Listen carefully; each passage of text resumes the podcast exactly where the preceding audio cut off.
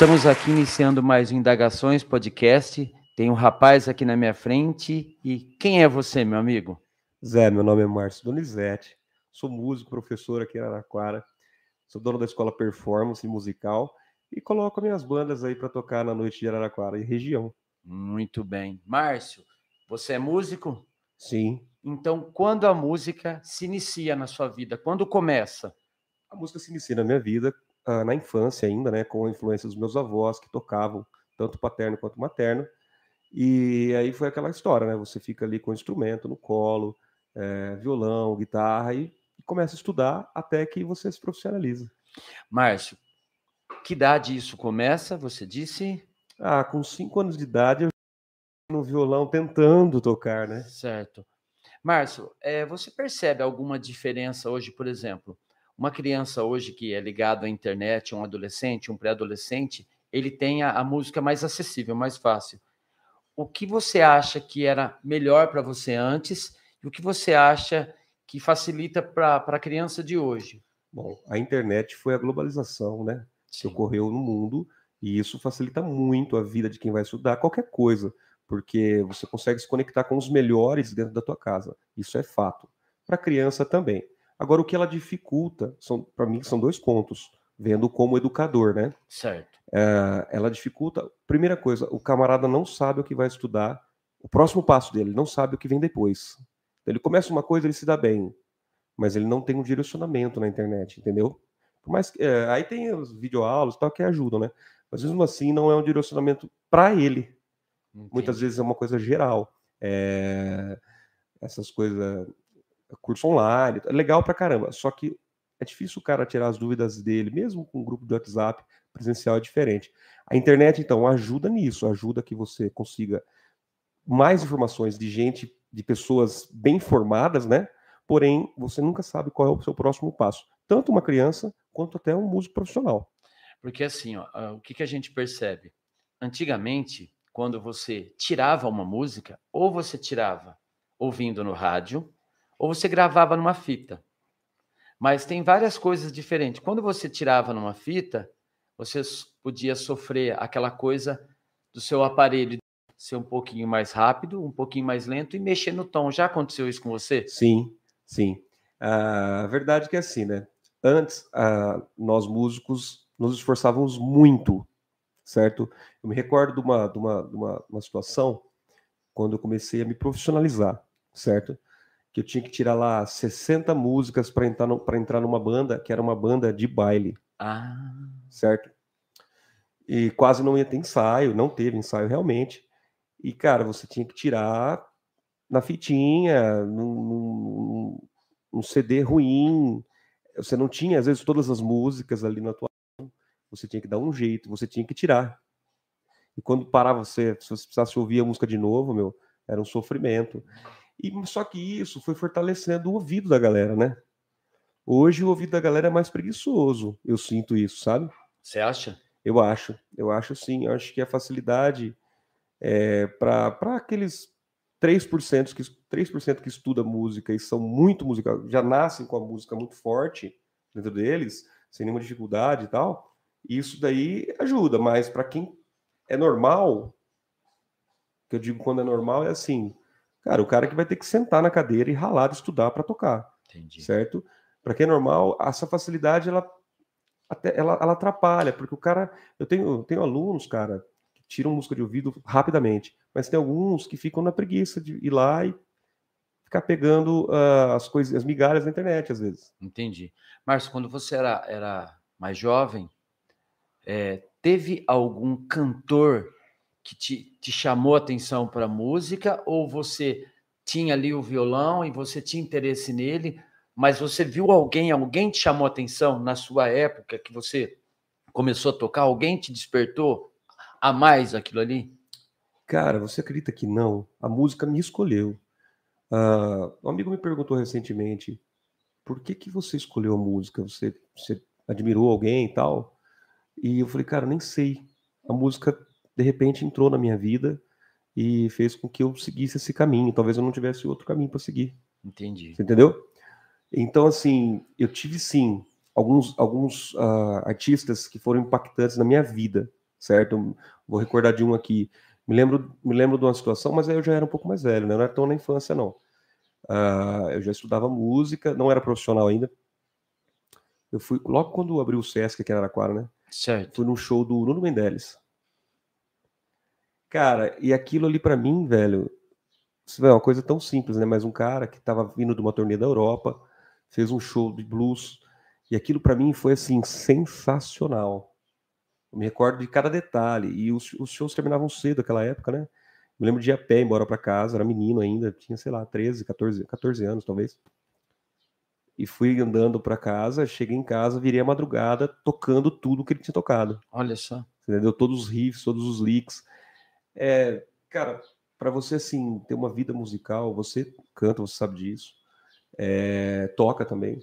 É, tem que ter um amor assim surreal pelo Sim. instrumento, pela música, pelo desenvolvimento. Você tem que gostar de errar. Sim. Né? É, às vezes as pessoas me perguntam, Márcio, mas todo mundo pode tocar? Todo mundo pode tocar. Todo mundo, tem, até um certo nível, todo mundo vai ter o desejo Sim. de tocar e pode tocar. Tenho alunos que, que que começam a sua vida musical depois que aposentam, com 54, 60 anos, e os caras estão aí montando banda e tocando em Araraquara. Depende o quanto você quer tocar, né, Márcio? Depende, vezes, é. exatamente. É... Tem caso, cara, do cara que teve uma, uma, Vou contar um caso de um aluno meu que não vou Pode falar. falar. É, na infância dele, ele teve uma relação com dois irmãos, é, asiáticos, inclusive, dentro de uma, de uma, uma alojação militar. O pai dele era, era é, acho que era capitão, uma coisa assim. E, ele, e esses meninos tocavam, tocavam muito bem. E, e, ele foi ali aprendendo alguma coisinha, depois nunca mais. Depois daquele ano ali, nunca teve contato, mas isso ficou no subconsciente dele. Quando ele aposentou, prime, o primeiro passo que ele deu foi entrar na escola. Nossa. Cara, esse cara, esse cara aposentou, estou novo, né? Acho que com 55 anos, algo assim. É, meu, hoje ele tem a banda dele, toca na noite, em prazo assim de dois, três anos. Mas esse caso é um caso que aconteceu na sua escola? Na minha escola. Ah, entendi. Não é um caso que você ouviu. E não é, não, não é o caso não. Uhum. Aluno é, meu que eu peguei do seu. zero, entendeu? Aluno meu que eu peguei do zero. É... Então assim, todo mundo consegue tocar. Entendi. Isso é verdade. Agora, para você chegar ao nível de, pô, que nem eu estava falando agora há pouco, pô, tirar 60 músicas e fazer um show sem ensaio com pouca idade ainda, como adolescente, aí já demanda que você fique com o instrumento no colo o dia inteiro, praticamente. Sim. Entendeu? A, a gente percebe que, pelo menos aqui no Brasil, o violão é, o, é a porta de entrada. Mas, mas por que a guitarra, Márcio? Por que do violão para a guitarra? Porque a guitarra entra distorção, entra é, frase, entra solo, entra escala. Por que a guitarra? Cara, era muito Qual novo, foi a primeira guitarra? Ah, quero saber a primeira guitarra que você teve. Cara, a minha primeira guitarra foi uma Tajima anos 90. Olha, já era uma guitarra boa. Cara, isso foi uma coisa assim, tipo. É... A gente comprava guitarra na época e nem sabia o que a gente estava comprando direito, né? Porque passou o tempo, por exemplo, essa guitarra que você perguntou, né? Essa guitarra eu vendi ela, vem. Enfim, essa guitarra, por exemplo, hoje é uma guitarra muito cobiçada. É. Virou uma, virou uma. Mas na época era uma Exatamente. guitarra de entrada super barata. E hoje é um cara em São Paulo, enrolava os captadores à mão, então ela tem um som de captação fantástico que você não consegue copiar, certo? É, na época, acho que a Fender também deu uma, deu uma, uma encrespada com a Tajima, não sei se processou, porque era uma cópia era muito, muito, muito parecida, fiel. né? Só que nós não sabíamos disso.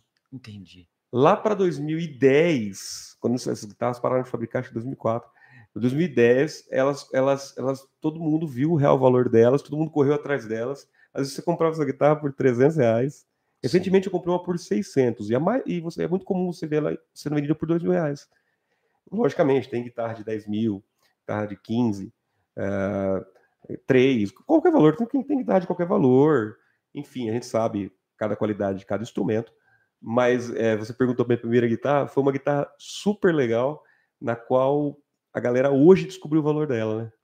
E isso daí é, muda muito, porque assim, ó, tem coisas, por exemplo, dos anos 80 ou dos anos 90, né, dos anos de 2000, que a pessoa tinha na época e não dava valor E hoje é uma raridade. Tem, tem por exemplo, aquelas Dolphin de Mogno.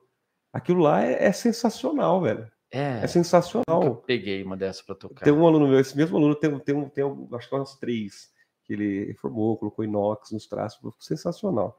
Mas se você perguntou por que a guitarra, por que a distorção, Isso. eu acho que eu, eu, eu sempre tive uma, ah, um lance com lidar com pessoas. Entendi. E desde a minha primeira banda, o líder da banda sempre fui eu. Olha que interessante. Trabalhei depois, Sim. com- quando trabalhei com artista, obviamente, chegava lá, tinha um produtor, então não era eu que comandava os Sim. arranjos, mas, assim, bandas ah, de rock, assim, tal, sempre ah, eu que encabeçava os arranjos, eu que encabeçava tudo, né? Então, assim, cara, eu sempre tive essa, essa facilidade de lidar com pessoas. E gosto, entendeu? Sim. e gosto de tirar o melhor das pessoas. Tanto que é, nós temos lá na escola ó, a prática de banda e tal, que é um trabalho assim sensacional, onde você pega um aluno ali na fase intermediária e vai extraindo o melhor dele, vai fazendo com que ele aplique todos os ensinamentos melhor, monta a tua banda e sai pro rolê. Márcio, mas guitarra. Você ia falar alguma coisa? Pode Eu ia falar, porque aí você fala, pô, a distorção te chamou atenção? O que, que te chamou atenção? Cara, talvez a ideia de uma banda. Ah, tá. Entendeu? Talvez a ideia de, naquele momento ali, da, da- da- saindo da infância, a- a, se apresentar, ter esse lance, lidar com arranjos, é, era o lance, sabe, dividir o cérebro em vários, várias partes, como um Pro Tools, como um programa que divide guitarra, voz, violão, bateria, contrabaixo. Eu sempre tive isso na minha cabeça. O amor pela guitarra foi nascendo com o blues. Ah, ia chegar. da- Daqui a pouco eu cheguei. Pode falar. Entendeu? Pode continuar. Então foi isso que eu acho que, que, que aconteceu para que eu mudasse do violão para guitarra, porque o violão é um instrumento mais que você vai fazer sozinho, vai tocar Sim. sozinho, né? E já a guitarra não, você depende de banda, depende de. Dá para tocar sozinho? Dá, lógico. Mas você depende desse contexto que eu acho que sempre me agradou. Entendi. Por isso que até hoje, é, teve fases da minha vida que eu não pude tocar, por motivos pessoais. E assim, cara, é, até hoje não consigo me livrar do palco. O palco é uma coisa assim para mim que, meu, não tem, não tem preço. Eu adoro estar no palco, eu adoro estar com os alunos ou com os meus amigos músicos. É, para mim, assim, não sei o que acontece, mas é, já, já tem caso de pessoa chega, cara, você tá dando aula pra gente aqui, pô, tive que tocar no palco. Na escola tem um palco, Sim. tem um palco ali que assim é sensacional, que foi a primeira coisa quando eu entrei, quando eu fui alugar o salão, o prédio, né? Eu olhei na minha direita, tinha um salão, eu falei, cara, ali vai ter um palco. Entendi. Foi a primeira coisa, eu olhei para a direita, falei, aqui vai ter isso, aqui vai ter aquilo, aqui vai ter aquele outro, mas ali vai ter um palco. E isso foi assim sensacional, porque quando você coloca as pessoas para tocar, por exemplo, ali tem, nós temos apresentações tri- trimestrais, né? É, você fa... ninguém quer passar vergonha. O cara, então ele estuda, Lógico. até mesmo, por exemplo, o cara é empresário, o cara é um médico, o cara, pô, o cara é mestre de obra, o cara é mecânico e não tem tempo de estudar, Entendi. certo? No mês do recital ele vai estudar pra caralho. Opa, não podia falar. Vai estudar pra caramba, certo? E o que que acontece? Ele não quer passar vergonha. E isso faz com que ele evolua. Aí nós estamos falando do- do- do- de um outro nicho de alunos, né? De pessoas, de músicos, que eu considero todo mundo músico. Todo aquele que ama a música e faz dela e tira um pedaço da sua vida para se dedicar a ela, eu considero músico. Entendi. Eu não considero músico somente o cara que entende de harmonia, melodia, ritmo, partitura. Não. Esse é um profissional da música. Sim. Entendeu? Eu sou um profissional da música, mas, pô, quantos músicos não tem aí? Entendeu? Que às vezes o cara dedica mais tempo da vida dele na música do que eu. Porque tem gente que é muito musical. Você percebe? tem tem. gente que é muito musical em tudo. Márcio, você falou da sua escola, mas você não disse aonde ela é. Araraquara. Araraquara, ela Certo. se localiza ali na Via Expressa, esquina com a Bandeirantes. É, chama Performance Musical. Procure aí no YouTube, procure no, no. Instagram, no Facebook, as páginas, tá? Performance Musical. Ela, cara, ali curso de bateria, canto, é, guitarra, violão, contrabaixo, certo? Prática em conjunto de banda, é, teoria, melodia, ritmo, harmonia. Nós temos aula em turma de harmonia, que é uma coisa que eu gosto muito, que é uma área que eu estudei. Então, assim, cara, a escola, para mim, foi o seguinte: eu posso contar? Pode, lógico. A escola foi o seguinte: eu era, eu era coordenador de cordas de uma escola e chega um ponto, cara, e agradeço muito essa, essa minha passagem por essa escola, por quê? Porque ali eu aprendi muito. Principalmente com, com a dona, não na parte musical, na parte de gerenciamento, na parte de você é, lidar com o ser humano. Lidar com o músico não é fácil, certo? O músico ele tem um ego diferente. Sim. O músico ele, ele é 880, ele, ou ele está muito triste, ou ele está muito feliz, certo? Por isso que nós vemos tantos músicos às vezes em dificuldades também. Porque Lógico. isso não é fácil controlar essa parte, porque se você for muito no romance da profissão, você não extrai as suas notas. Você tem que, para fazer as notas do instrumento virarem notas de dinheiro, muitas vezes você tem que sair do romance da profissão. Então aí, ali naquele ponto, aconteceu um problema, eu falei, ah, vou adiantar a minha saída. Já não tinha mais para onde crescer ali, e montei a minha escola. Tem uma história muito longa que depois a gente conversa. Lógico. Então a escola nasce assim. E, cara, na minha vida, assim, foi sensacional ter montado essa escola, porque eu pude tocar a vida das pessoas. Entendi. É, recentemente, uma aluna me, me indagou e falou assim: Márcio, você sabia que você ia tocar a vida de tantas pessoas como a minha? Que, assim, para mim é uma, além de uma terapia vir aqui na escola, é um estilo de vida. Uma, uma moça de, sei lá, 17 por aí, menina, dou aula para dei aula para ela desde os 12 anos de idade. Uh, você sabia disso quando você começou a sua escola ou a dar aula? Falei, olha, eu nem gostava de dar aula. Uh, mas eu fui pegando amor. Eu peguei um, um nicho de alunos, uh, no qual eu sempre converso quando vou pôr um professor ali para iniciar a dar aula, né? No treinamento, eu sempre falo para eles: não, não queira pegar só alunos musicais. Sim. Porque os musicais, muito musicais, assim, que tocam só de ouvir, é 2%. Entendi. Quanto mais você quanto mais alunos você tiver, mais os seus 2% vai representar uma margem maior de pessoas.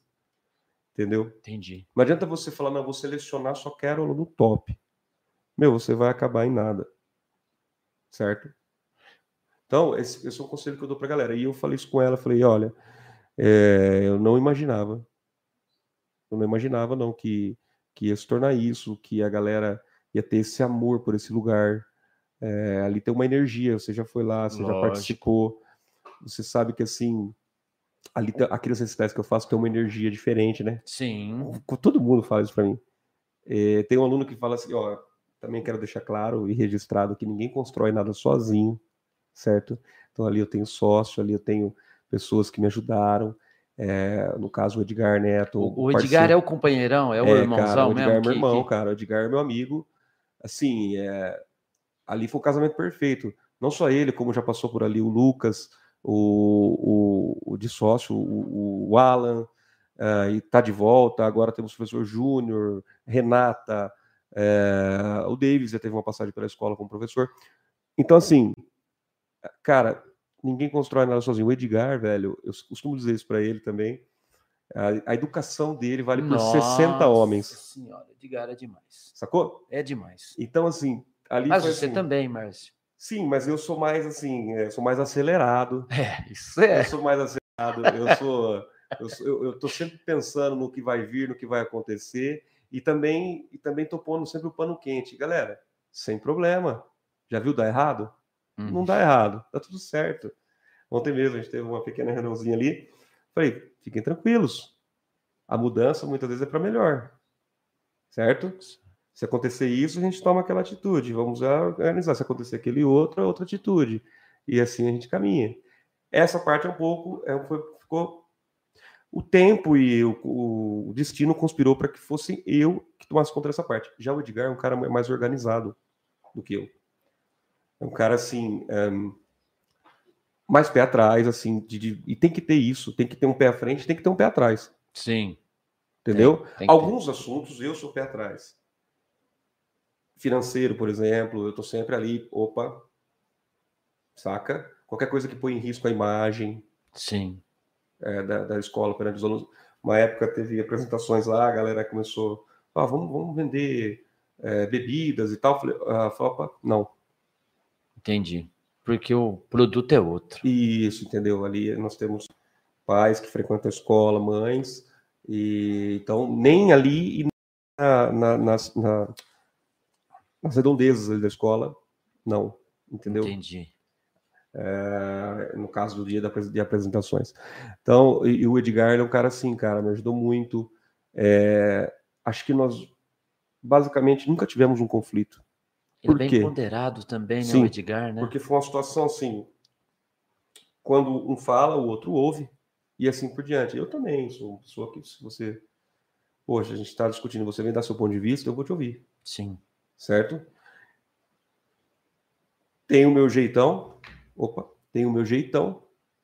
É, é, tem as minhas experiências. Como eu falei, eu adoro lidar com pessoas eu consigo ler bem as pessoas, fazer a leitura de ambiente também, eu tenho isso comigo, acho que essa parte foi o que é, levou a escola assim, a um patamar bem interessante aqui dentro de Araraquara. Você ter a leitura, eu sempre falo isso para a galera, leitura de ambiente não se ensina.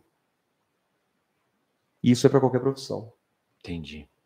A leitura de ambiente, cara, é você sacar o todo, a todo momento, em um espaço curto de segundos. Entendi.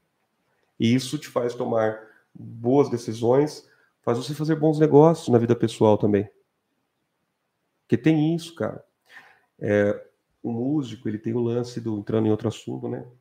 Ele tem o lance do, de romantizar a música. Certo? E se ele for viver de música, ele não pode fazer isso.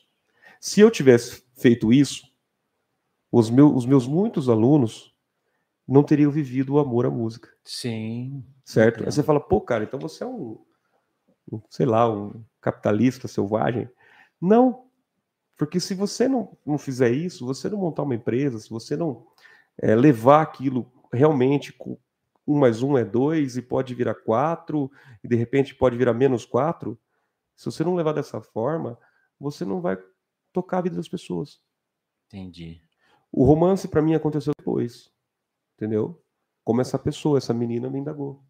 Pô, Márcio, é, sabia que ia tocar a vida das pessoas dessa forma? Não.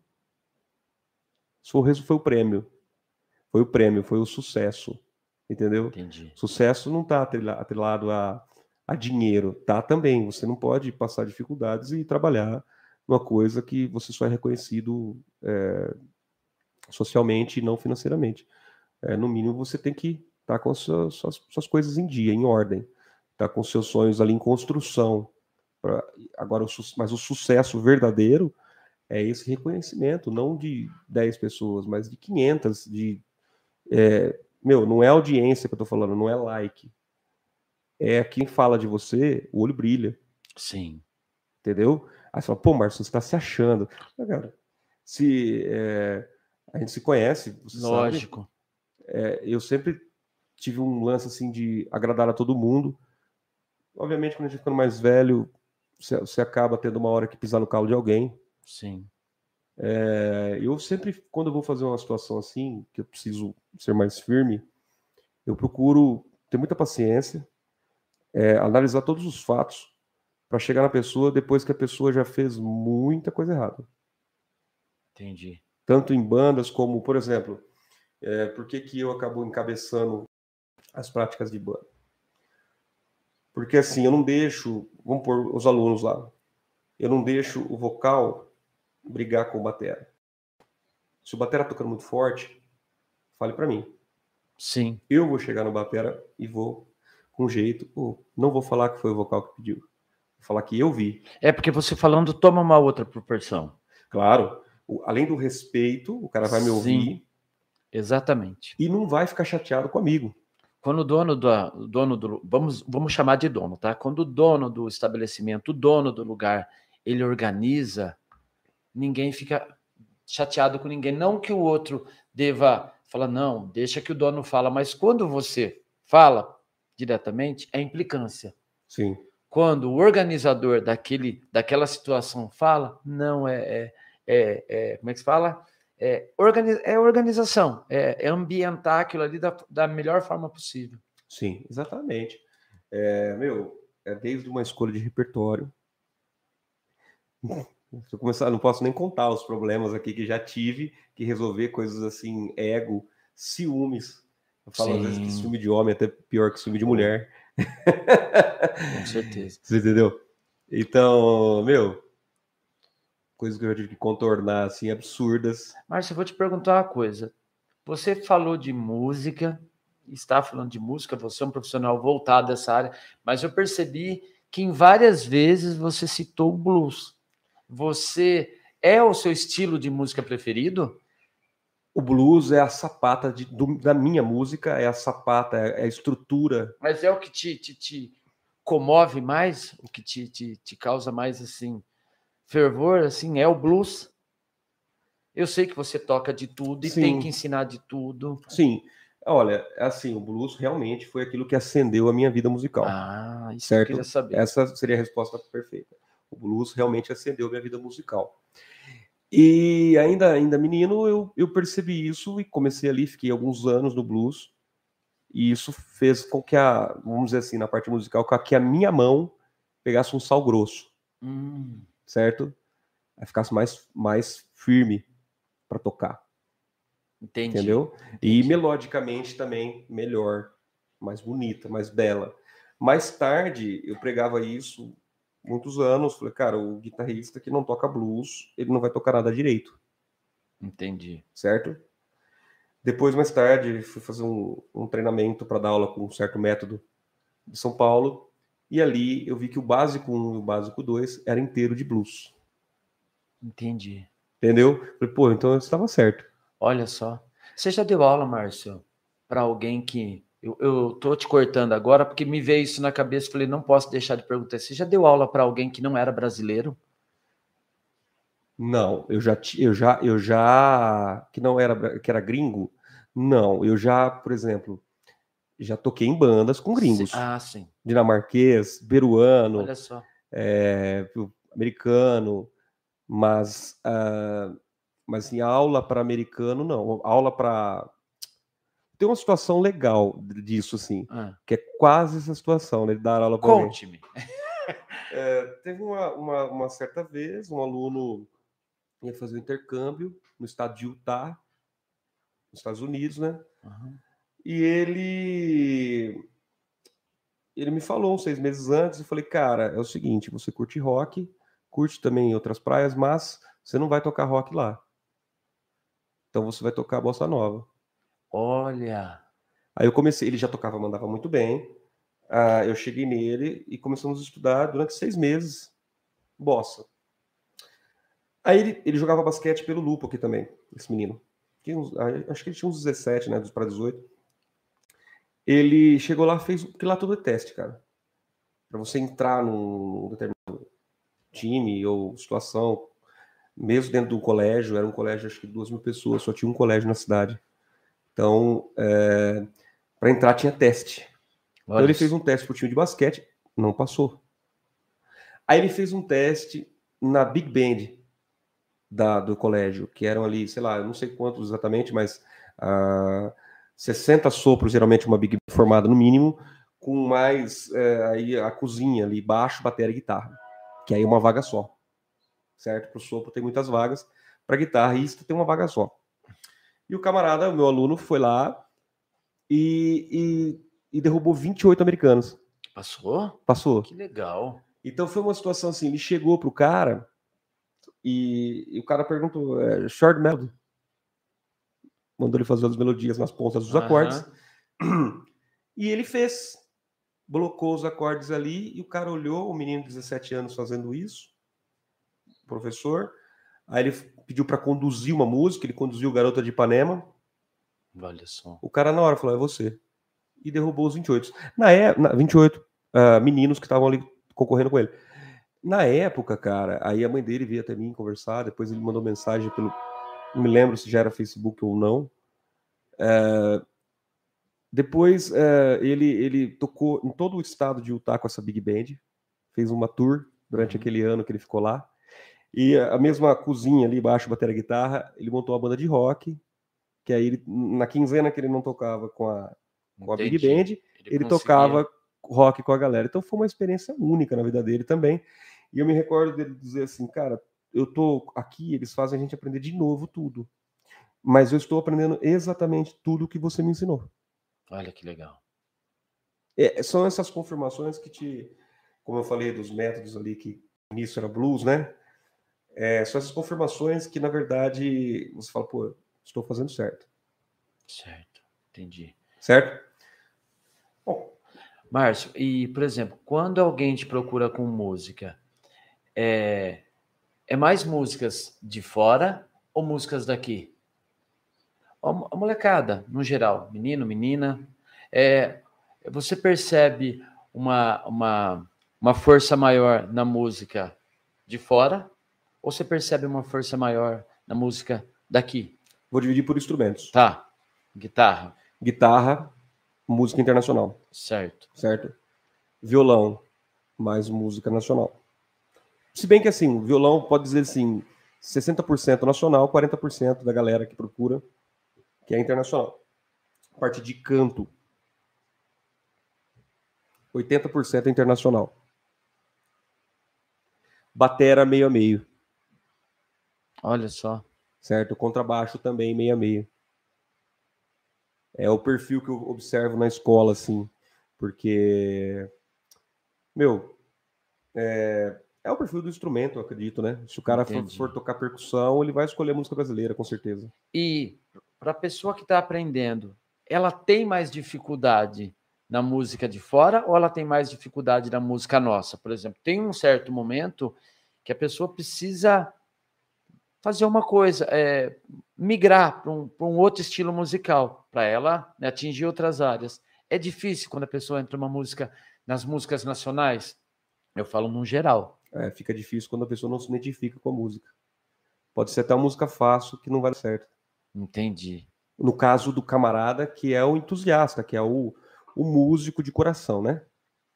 Esse cara, ele é difícil para ele, mesmo que ele curta tocar, vamos por aí, o cara gosta de tocar heavy metal. Entendi. Se você botar ele para tocar uma música nacional, mesmo que seja fácil, ele não ele não vai fazer aquilo corretamente, ele não vai, às vezes vai ter até dificuldade porque ele não gosta. Entendi. Então você está dizendo que uma pessoa que aprende música, quando ela se identifica com um estilo musical ou com uma banda, ela aprende mais fácil aquilo ali do que uma coisa que ela não. É, tipo assim, ela está começando agora, mas você vai passar uma sequência de acorde que é de uma outra música mais fácil, mas ela se, você acredita que ela demora Sim. mais? Sim, porque ela não vai passar tanto tempo fazendo aquilo. Que legal. É simplesmente isso. Ah, você perguntou da, da, da parte da infância, né? Sim. Aí cai uma coisa que eu sempre. É, uma observação minha durante os anos, né? É, eu, quando era menino, eu tive uma coisa na minha vida, assim, muitas pessoas têm também. Eu pratiquei muito artes marciais. Certo? Certo. Desde os meus oito anos de idade. Até, até muito adulto. Então, assim, cara, isso me trouxe uma disciplina muito forte. Para agregar na música. Total.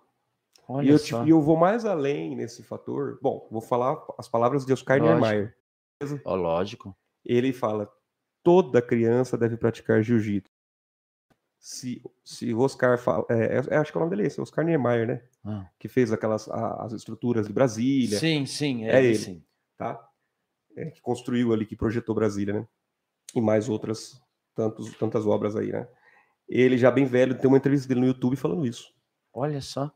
Ah, por quê? Porque faz você pensar à frente, em um pouco prazo, de cur- é, prazo, é, prazo curto de tempo, faz você ter disciplina, faz você abolir da tua vida a frase eu não consigo, entendeu? Quando um aluno vira para mim e fala, ah, eu não consigo, eu falo para ele assim, você não consegue ainda, Ainda, né, Márcio? ainda. Então isso na minha vida foi assim sensacional. Eu tenho um um irmão que é bem mais novo que eu, né? Bem mais novo e eu pude introduzir ele nisso. Ele até, até eh, competiu muito, virou campeão mundial e tal, de, de Gil no caso, né? Eu fiz Gil, fiz karatê muito tempo. E isso foi, foi algo assim na vida dele também Uh, apesar de nós sermos pessoas totalmente diferentes, eu e ele, mas nesse ponto a gente se encontra. É uma, uma vez que ele estava ele estava terminando a faculdade na USP, a, a, a, graduação dele, fui lá no apartamento, conversei com ele com um amigo dele. E tomando café, o amigo dele falou assim: Márcio, eu não sei o que o seu irmão tem. Eu não sei o que o seu irmão tem. É, ele, ele, ele chega de qualquer lugar, ele senta e vai dar o próximo passo no que ele tem para fazer da graduação, agora ele já faz mestrado, ele vai dar o próximo. Não interessa que o mundo pode estar tá caindo. Eu não, eu não consigo fazer o que ele faz. Eu queria ser desse jeito, mas não consigo. Aí eu dei um sorriso meio de canto de lado, falei, eu sei o que quer. E aí tem outro detalhe que é assim, meu, todos os alunos meus que praticaram uh, esportes uh, de alta performance ou a arte marcial, no caso, tem uma tendência a aprender com muito mais facilidade. Olha só. Tem essa tendência. E eu carrego isso para mim, porque, meu, quando você vai montar alguma coisa, você não pode ser só músico. Eu me profissionalizei na música. Mas hoje, cara, eu acho que eu trabalho até com outras áreas que não a música, certo? Sim. Você tem que se, se profissionalizar em outras coisas. Por exemplo, como é que você vai administrar uma empresa, seja pequena ou grande ou média? Como é que você vai fazer isso? Como é que você vai lidar com o funcionário? Entendi. A música não te ensina isso. Como que você vai fazer sua música chegar? Oh, tem uma coisa muito simples, nós estamos fazendo aqui agora. Como você vai fazer o seu, a sua formação chegar nas pessoas? Sim. Nós estamos fazendo isso agora. Verdade, Márcio. Sabe por quê? Uma coisa interessante é assim, ó. É, eu dou aula. Dou aula para criança de 8 anos. Às vezes tem criança que tem dificuldade em português, às vezes em matemática, às vezes em ciências, mas eu percebo que quando você cai, vou chamar de estudo, porque eu considero como um estudo, uma grade curricular. Quando você cai na música, ela vem de graça. A música, ela não é tão maçante para as pessoas como é uma aula de matemática, uma aula de física. Então, assim, ó, e é tão interessante isso, porque assim, na matemática existem várias vertentes, né? Vamos supor, as quatro, as quatro operações: adição, multiplicação, divisão e, e qualquer outra. Enfim. Adição, é, enfim. Na música, não. Se uma pessoa gosta de música e ela tenta um instrumento ou uma coisa, ela vê que ali ela não consegue, ela é, ela é mais ansiosa, ela pula para outro sem, sem assim se, se cobrar muito. É lógico, tem gente que quer tocar uma coisa, tem gente que tem andamentos diferentes da outra, né, Márcia? Sim. Mas assim, você percebe que a música na, na vida da pessoa é, é o primeiro estágio e o último estágio. No caso, quando a pessoa não tem a possibilidade de trazer a música para ela, que ela precisa trabalhar e tem outras responsabilidades na vida, ela deixa para o final. É. Quando ela consegue, ela deixa inicialmente. Que eu falo assim, a música ela entra no, no âmbito da arte. Quando você começa a estudar, a primeira coisa que você aprende na, na escola é cantar. É música. É, é, é, é para você aprender uma letra, para você aprender uma historinha. Então entra a música, depois entra o desenho, e depois entra a escrita. Depois que entra a escrita, eles tiram a música da criança e muitas vezes o desenho, a arte, que é um erro. Você entendeu? Tem um, um... Eu também concordo, vou falar uma frase de um, de um ser, né? Hermeto Pascoal. Certo. Ele, ele fala uma coisa assim, muito legal, que é assim, não ensine partitura para suas crianças. Olha. É a dica dele, né? Não façam isso com suas crianças. Deixa a música florar nelas. Dê o instrumento, o contato. Mas não fique matematizando a música na infância. Você pode inibir o talento da criança. Sim. Cara, é, uma criança que decora o som de uma nota, ela decora qualquer coisa. Então. Certo? Ela, uma criança que consegue falar assim, esse acorde tem um som rosa, esse acorde tem um som azul. ela consegue, depois, na juventude dela, decorar qualquer coisa. Sim. Ir bem em qualquer prova. Entendeu? E só voltando, cara, nesse fato que eu falei da minha infância, é, foi, é algo, a, a, falei arte marcial tal, é algo que eu aplico em tudo que eu vou fazer novo na minha vida. Olha. Entendeu? Entendi. Eu vou montar um negócio. Eu estou montando agora um outro negócio que associa a música, mas não é música. Tudo que eu vou fazer, eu uso a minha disciplina naquilo. Entendi.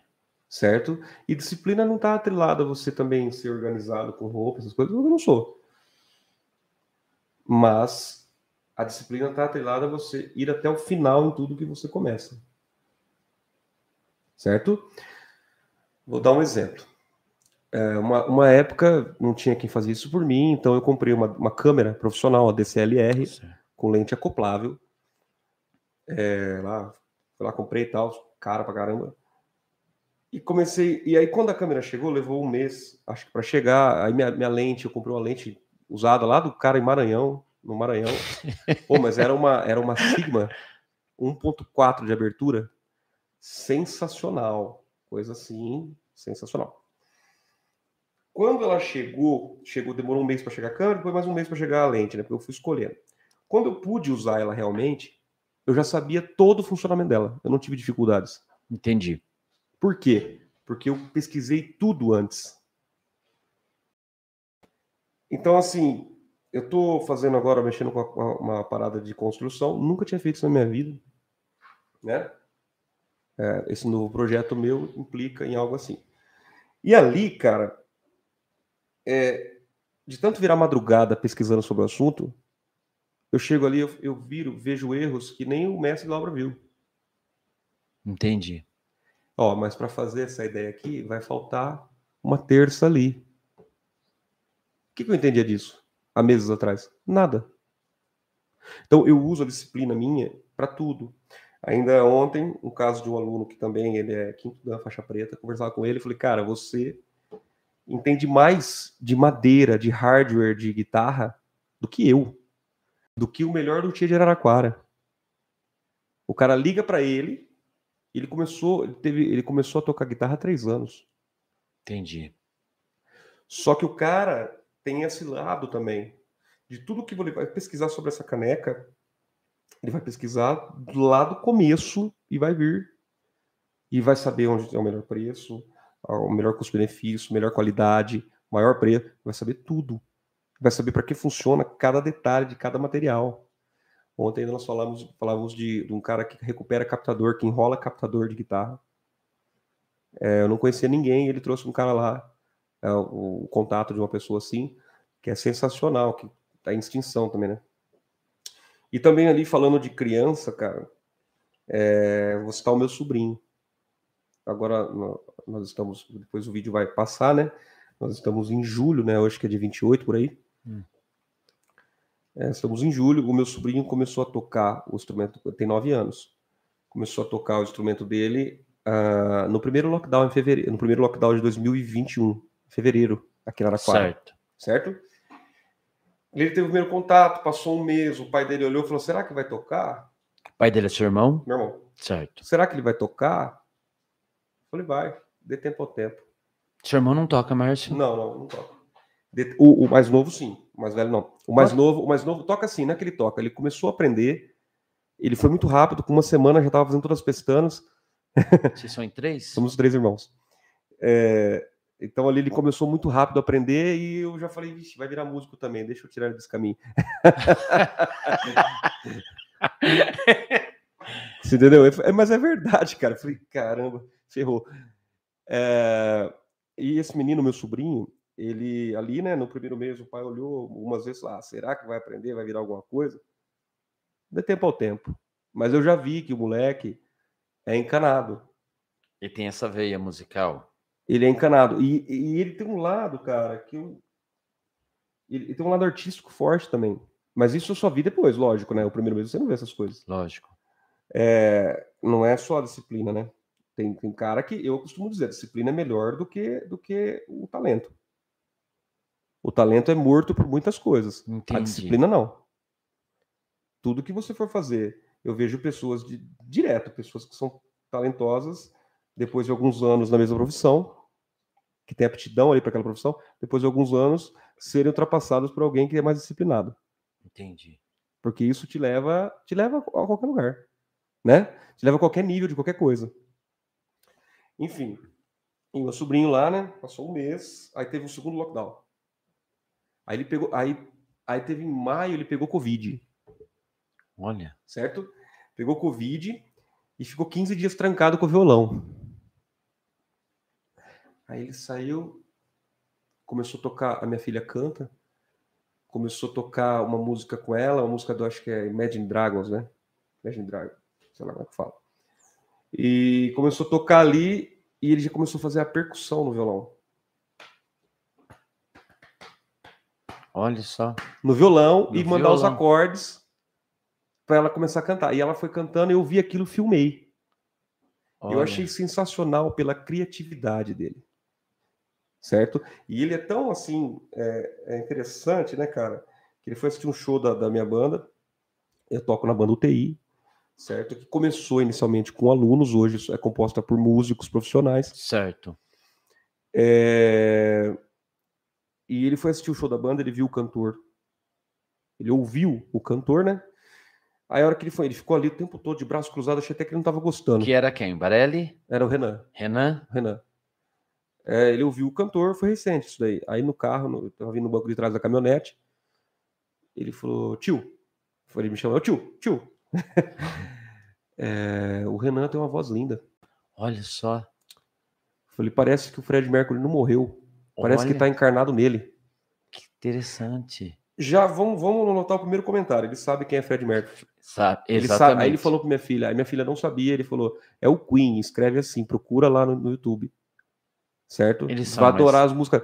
Só que veja bem, ele é diferente nessa parte, ele é diferente da minha filha. Ele ele são qualidades diferentes os dois. O que aconteceu? Ele começou a falar do Queen para minha filha, ele sabe toda a história, ele sabe, por exemplo, ele adora o Guns. Então ele Aham. sabe a história, ele não é não só do Slash, mas do Axel desde a infância, dos teve, o porquê que ele foi pra música, por que ele se drogou, ele sabe tudo, porque ele pesquisou, Entendi.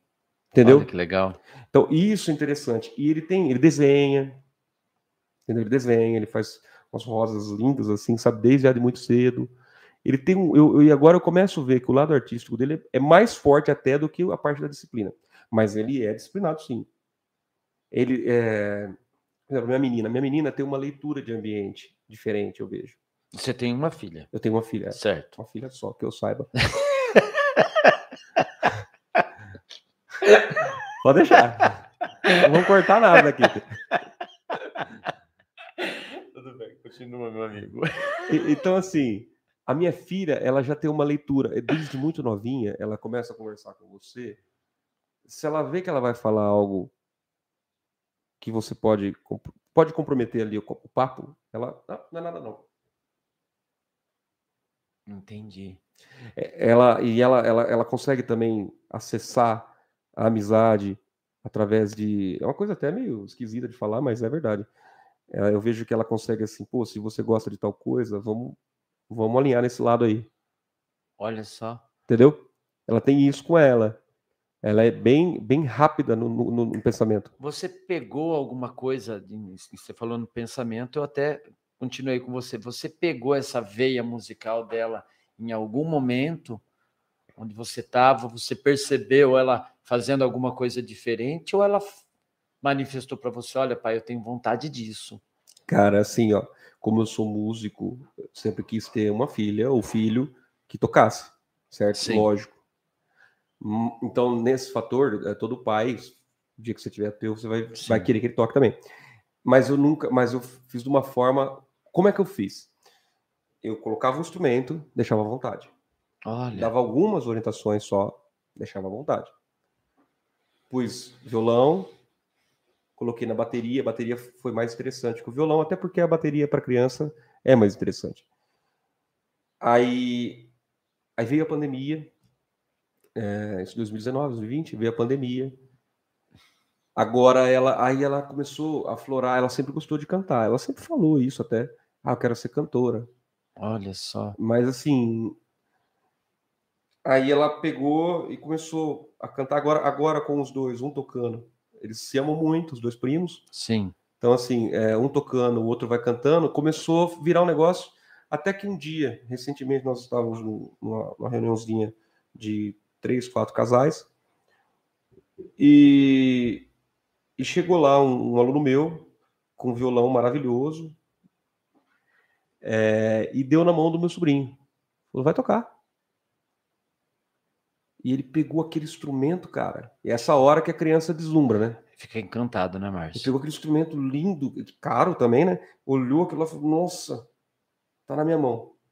Aí eu fui lá, coloquei eles numa varanda, falei, ó, toque aí.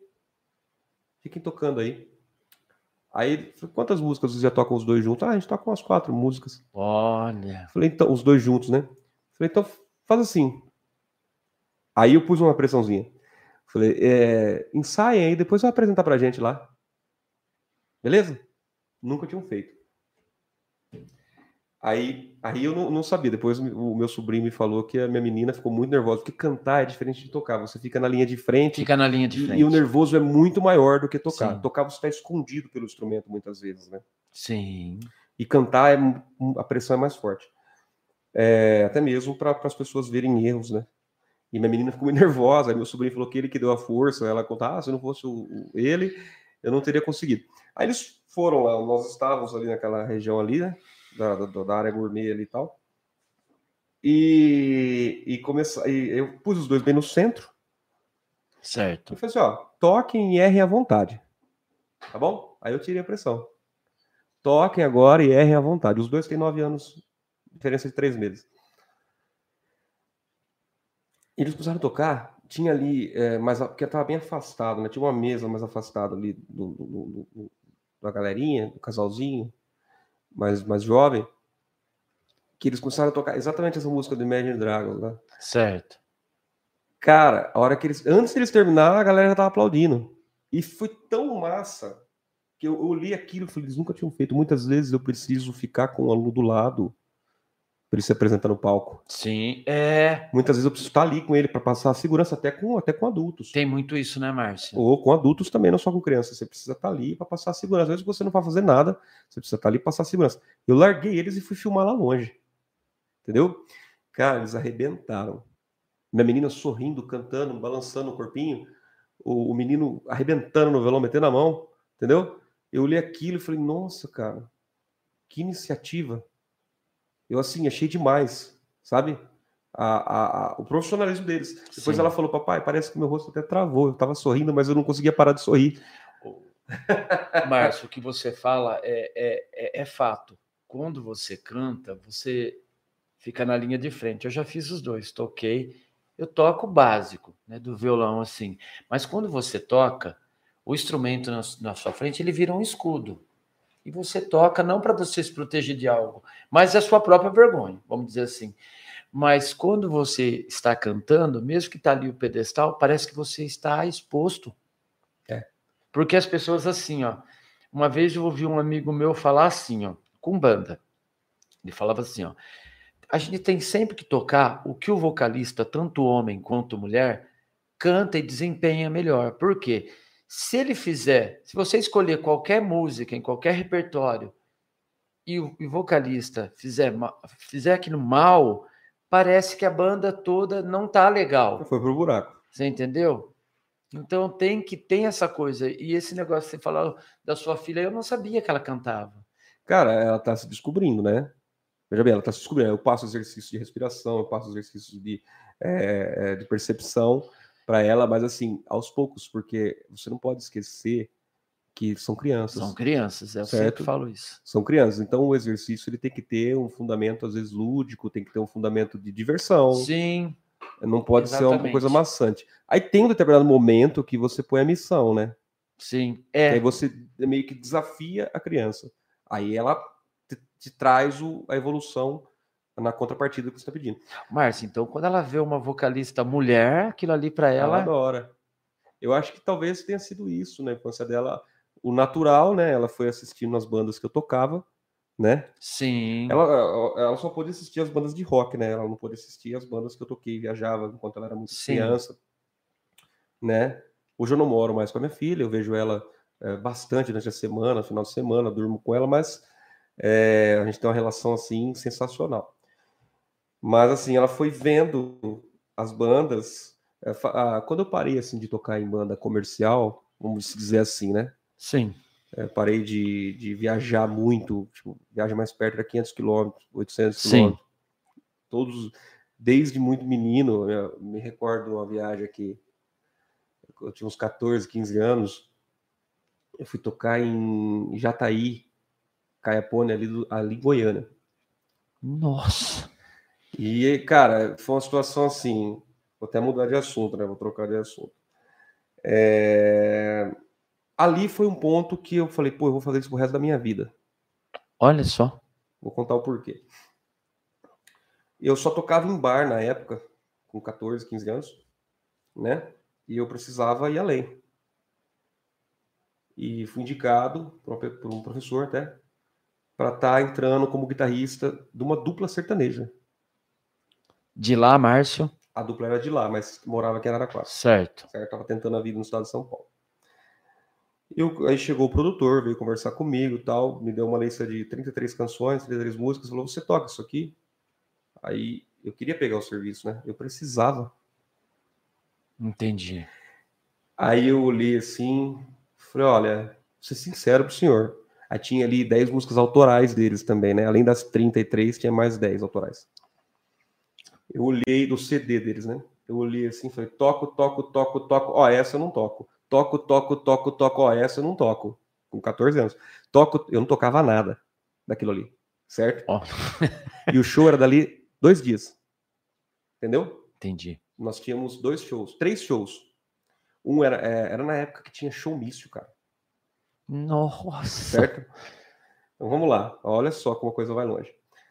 A, história do, do rock é muito massa. Tipo, a gente põe hoje, eu não tô de preto aqui, mas a gente põe o preto, pô, sai do corpo, tira a alma do corpo, pula no palco. Mas existe uma outra história aí que foi muito importante na vida e tem muitos músicos, quase todos os músicos feras têm essa história, mesmo curtindo rock, tocando rock, tem essa vivência aí da parte profissional em outras áreas da música.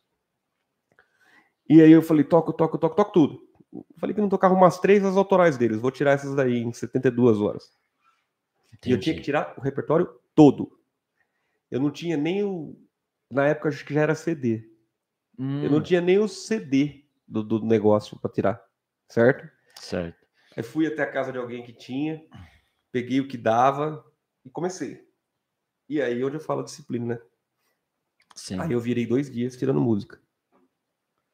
Não fui no colégio, Quer dizer, você foi ousado. Você foi falou Muito. assim. não tinha ensaio, cara. Então, olha que interessante. Talvez o Batera, que foi comigo até hoje, é amigo, ele vai lembrar disso aí. E aí, cara, ele vai lembrar e, pô, até legal, né? Pô, participou de uma coisa que mudou a minha vida, né? E, cara, eu fui tirar, tirei tudo e fomos, fomos viajar. Aí, aí chegando no- perto da cidade, começou a tocar a música deles na rádio. Olha. Os caras ali já estavam meio estourados. Aí o produtor falou assim: olha, é o seguinte, tem 12 mil pessoas, 11 mil pessoas para ver vocês. Nossa. Só isso, tá? Eu olhei, pô, tô ferrado. Aí eu olhei pro Batera nesse mesmo momento e falei assim: é o seguinte, eu tirei todas as músicas. Eu só não consigo lembrar, ligar. Eu escrevi as, as partes principais, usei de estratégia, né? E, e fiz o quê? Escrevi a, a harmonia, né? E, e- e solo, tal, a introdução. A música que, que eu puxo a introdução, você me fala. E, e me avisa a hora que tem o solo. Por quê? Eu vou lembrar o solo, mas eu não vou lembrar se é depois do primeiro refrão, do segundo refrão, porque eu não conheço a música. Entendi. Entendeu? Como é que você lembra disso? O momento exato. Beleza. Chegamos para tocar 11 mil pessoas no total. Cara, eu acho que eu nunca fiz um show tão massa na minha vida. Nem no, nem, no, na- nem nos, nos rock mais da hora do mundo não, não foi tão da hora quanto aquele dia na minha vida. Olha Certo? só. Que eu gosto muito mais do que tocar aquilo que eu tava tocando. Quando nós saímos do palco. Cara, foi 10, velho. Sacou? Ah. Quando nós saímos do palco, eu entrei na van, né? Sentou o tecladista atrás de mim. Ele virou para mim assim, me cutucou. Falou, até então não tinha conversado com ele ainda. Hum. Ele falou: Eu sei que você não toca esse estilo. Talvez ele já tinha visto algum lugar, não sei. Pode ser. Eu sei que você toca rock por aí, MPB. Cara, eu nunca vi um cara fazer o que você fez hoje. Olha que legal, Márcio. Tá vendo só? Aí ele falou: você dá aula. Olha a situação. Eu falei, cara, não dou aula. Eu sou novo ainda, né? Uhum. Não, mas não importa, eu quero aprender algo daí. E ele foi lá em casa, começou a ter aquelas aulinhas, sabe? Sim. Acredita nisso? Acredito, com certeza. Então foi uma situação. E dali, cara, aquela, aquela loucura, né? As pessoas que estavam ali querendo virar a van dos meninos. Olha que barato. É Imagina um menino, né, cara? Porque eu que tava ali dentro, eu li aquilo e falei, cara, acho que eu vou fazer isso pelo resto da minha vida. Mas se você teve uma situação dessa, você lembra de algum show, banda, dupla, que você viu e ficou impressionado?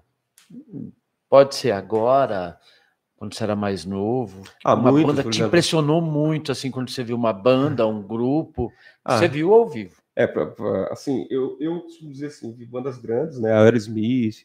É... Foi a banda que mais te impressionou? Foi, não, não, não, foi, com certeza. Uma banda internacional, do Aerosmith, igual o Aerosmith, um cantor, o Steven Tyler, cara, é sensacional você assistir aquilo, entendeu? O cara mandando um drum roll, assim, né? É muito difícil. É uma coisa assim, ó, é um absurdo você ver o cara com a idade que ele tem é, fazer o que ele faz, assim, é, simplesmente. Então, óbvio que impressiona quando você vai num Sim. show desse porte. Mas, cara, na minha vida musical, que nem eu te falei do Nuno Mendeles. Te impressionou demais. Cara, eu era menino.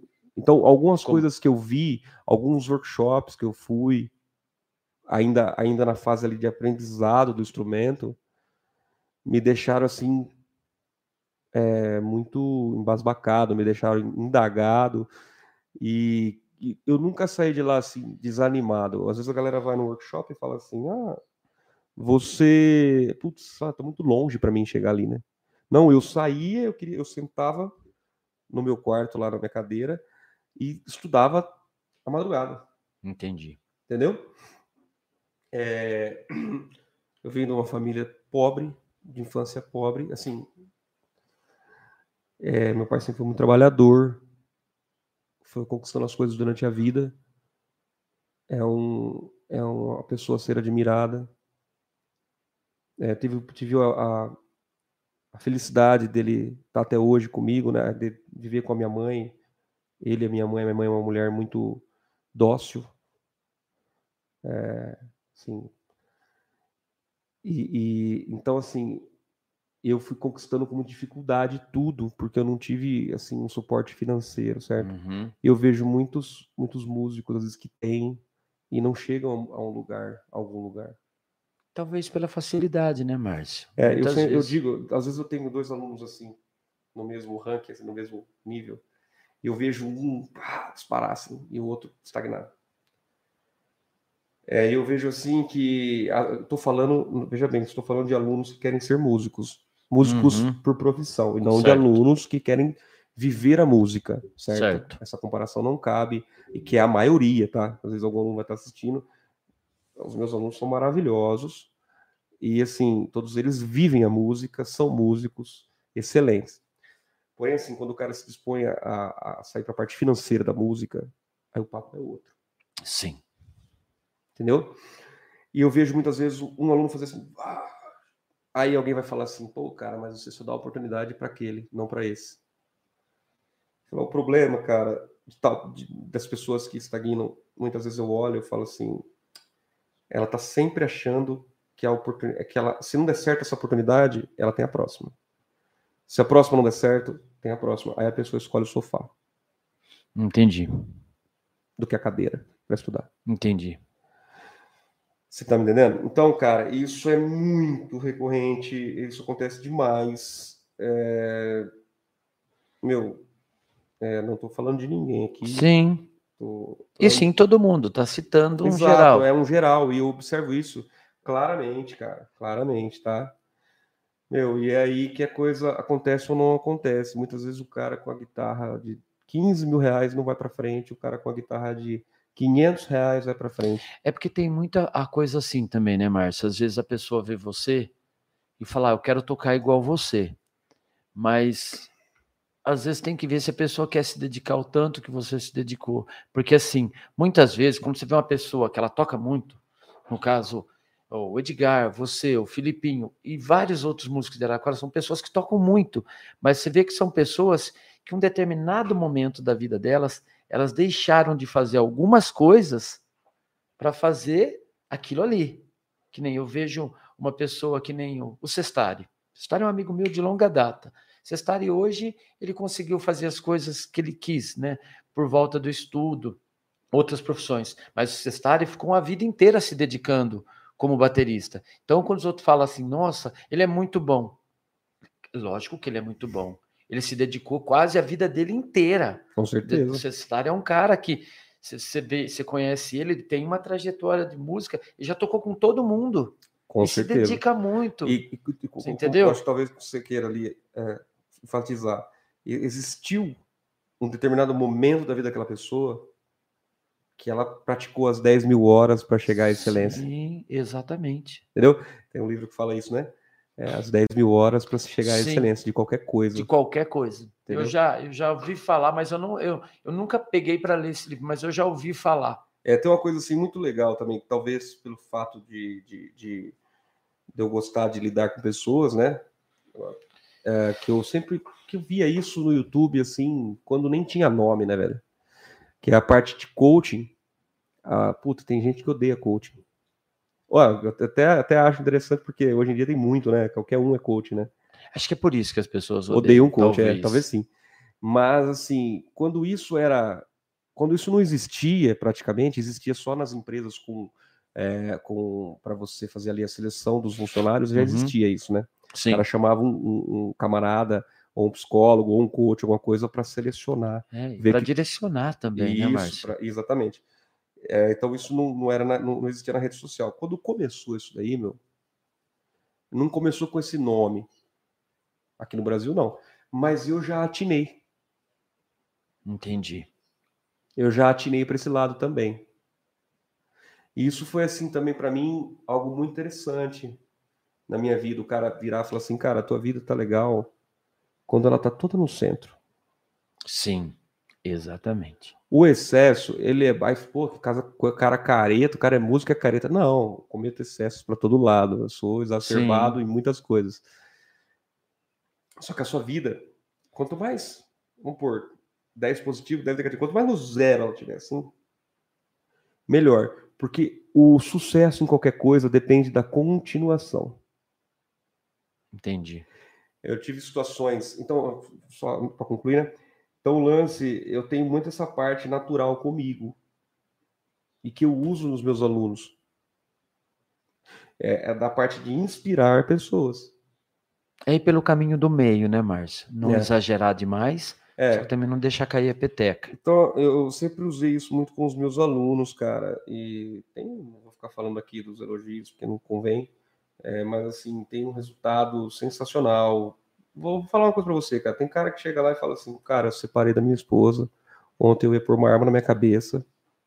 Sim. certo? É, tem cara que chega lá com, a- com as notícias, cara, tô quebrado, tô devendo 5 milhões. Como um cara desse levanta pra ir ao banheiro à noite? Sim. Fala pra mim. É... N situações. Então, cara, eu acho que na minha vida, assim, o que eu vou carregar daqui pra frente, eu tô na metade, talvez, Sim. é isso, cara. É essa parte de você dar com pessoas bem, sabe? De conseguir unir as melhores pessoas. E, e até mesmo, cara, situações que foram complicadas, de conflitos, saber lidar para que não feche, não feche as portas com as pessoas. Pô, às vezes não gostou de alguma coisa e tal, a gente conversou, chegamos a um ponto, mas, mas você, você sendo uma pessoa sempre muito educada, sendo- uma pessoa ponderada, sendo uma pessoa que agregou na vida da outra, você agregou valor na vida da outra, é, se houver um conflito, a pessoa não vai querer o teu mal Não. Ela vai, sim, às vezes falar alguma coisa que não deve, você também, mas vocês vão parar por ali. Vocês não vão deixar avançar, vão para casa, vão pensar, falar, vou fazer o seguinte, vamos cada um seguir o caminho de cada um, cada um segue o teu caminho, e vai ser assim, e daqui a pouco passa-se o tempo, essa pessoa continua sendo teu amigo, você continua às vezes fazendo novos projetos com ela, porque você Sim. pensa em algo que, pô, eu acho que acho que o Zé cabe melhor nesse projeto que a pessoa que está ou, ou, ou, no Sim. novo projeto, eu vou convidar e não vai fechar as portas. Sim. Mas você consegue ver isso, Márcio. Tem gente que não consegue ver. É. Isso é isso é tato. Entendeu? Você conseguir enxergar isso. Mas eu acho isso que... é a coisa do administrador. É, mas eu, eu nunca fiz curso de administração. Sim, mas é a coisa do, do, do cara que direciona. Ó, esses dias eu, eu ouvi, eu vi um, um vídeo que o cara falava assim, ó. Todo educador não deve ser educador, ele deve ser um instrutor. A educação vem de casa, mas você deve instruir. É o que o instruir é ensinar, passar, é, passar teoria, passar prática, e é isso que acontece. Então, se você consegue direcionar. A música ela tem essa coisa de unir, Márcio. Sim. Muitas vezes a pessoa te procura porque é um abraço, é um acalento a música. Como é que foi na pandemia? A pandemia, eu acho que talvez eu seja uma das melhores pessoas a falar, porque eu vivi os dois lados. Eu vi o lado da doença e vivi o lado de ser, de ter, uh, de ter um negócio, um comércio aberto que foi altamente prejudicado, certo? Então eu quase morri com a doença, Fiquei, Sim. fiquei internado. É, o meu fibrinogênio, que é o que mede lá o sangue, né? Se tá grosso, se tá fino e tal. É, eu tenho esse jeitão aqui, deixa claro pra galera Sim. que assim, mas é, é isso aqui mesmo. Entendi. eu vou falar do meu jeito, que é o jeito que eu sei falar. Lógico. Então, assim, é, ele chegou, a minha, a minha, médica, que eu não conhecia até então, quero agradecer ela, a doutora Renata Arbex, certo? Ela, quando eu saí do hospital, olha, meu fibrinogênio chegou a bater 600, 900 e ele e o máximo que ele pode chegar é 350. Certo. Então você imagina como é que estava o sangue. A, a, batata da minha perna ficou dessa largura. Não sabia, mais. Eu fiquei tinha... todo inchado. É... O meu pulmão, eu entrei com ele a 50% tomado no hospital. Certo? Quando eu entrei, eles tomaram meu celular. Eles falaram assim: provavelmente eles já viram que o fibrinogênio estava muito alto. Eles falaram assim: ó, nem sei se pronuncia assim essa palavra, se é fibrinogênio, acho que é. é. Vou tomar seu celular aqui, você não pode. Quer dizer, eu já, eu já anotei, falei, vou para UTI. Olha só. Entendeu? Não pode entrar celular. Eu falei, não, quero meu celular, não vou ficar sem celular, tem que trabalhar pelo celular. É o que eu tava pensando. Nossa, ainda tava. Tava ligado. aí, tipo, falei, não, eu quero no celular. Aí fui batendo o pé, a moça aí deu uma confusão lá, não sei se tinha leito na UTI, não tinha, não sei me jogaram na enfermaria. A cada passo que eu dava, faltava ar. Nossa, mas que situação. Ali, cara, foi uma situação assim.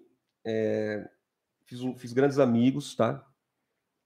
É, vou citar um aqui, o Paulão, que ficou ali comigo no, na, no quarto. Quando a gente chegou, a gente se deu muito bem. Ele é um cara muito espiritual, é um ser humano sensacional, no qual é, dedica sua vida também a fazer o bem, né?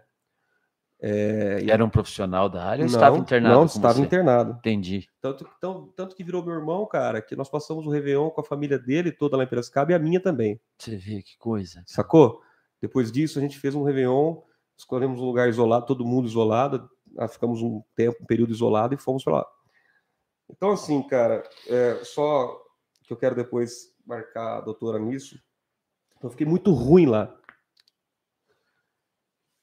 É, mas eu costumo dizer que lá eu não senti dor. Eu fiquei eu tive seis dias e 39 de febre. Nossa. 39,5. Seis dias o cara já tá. Certo? Vai ficar arregaçadinho.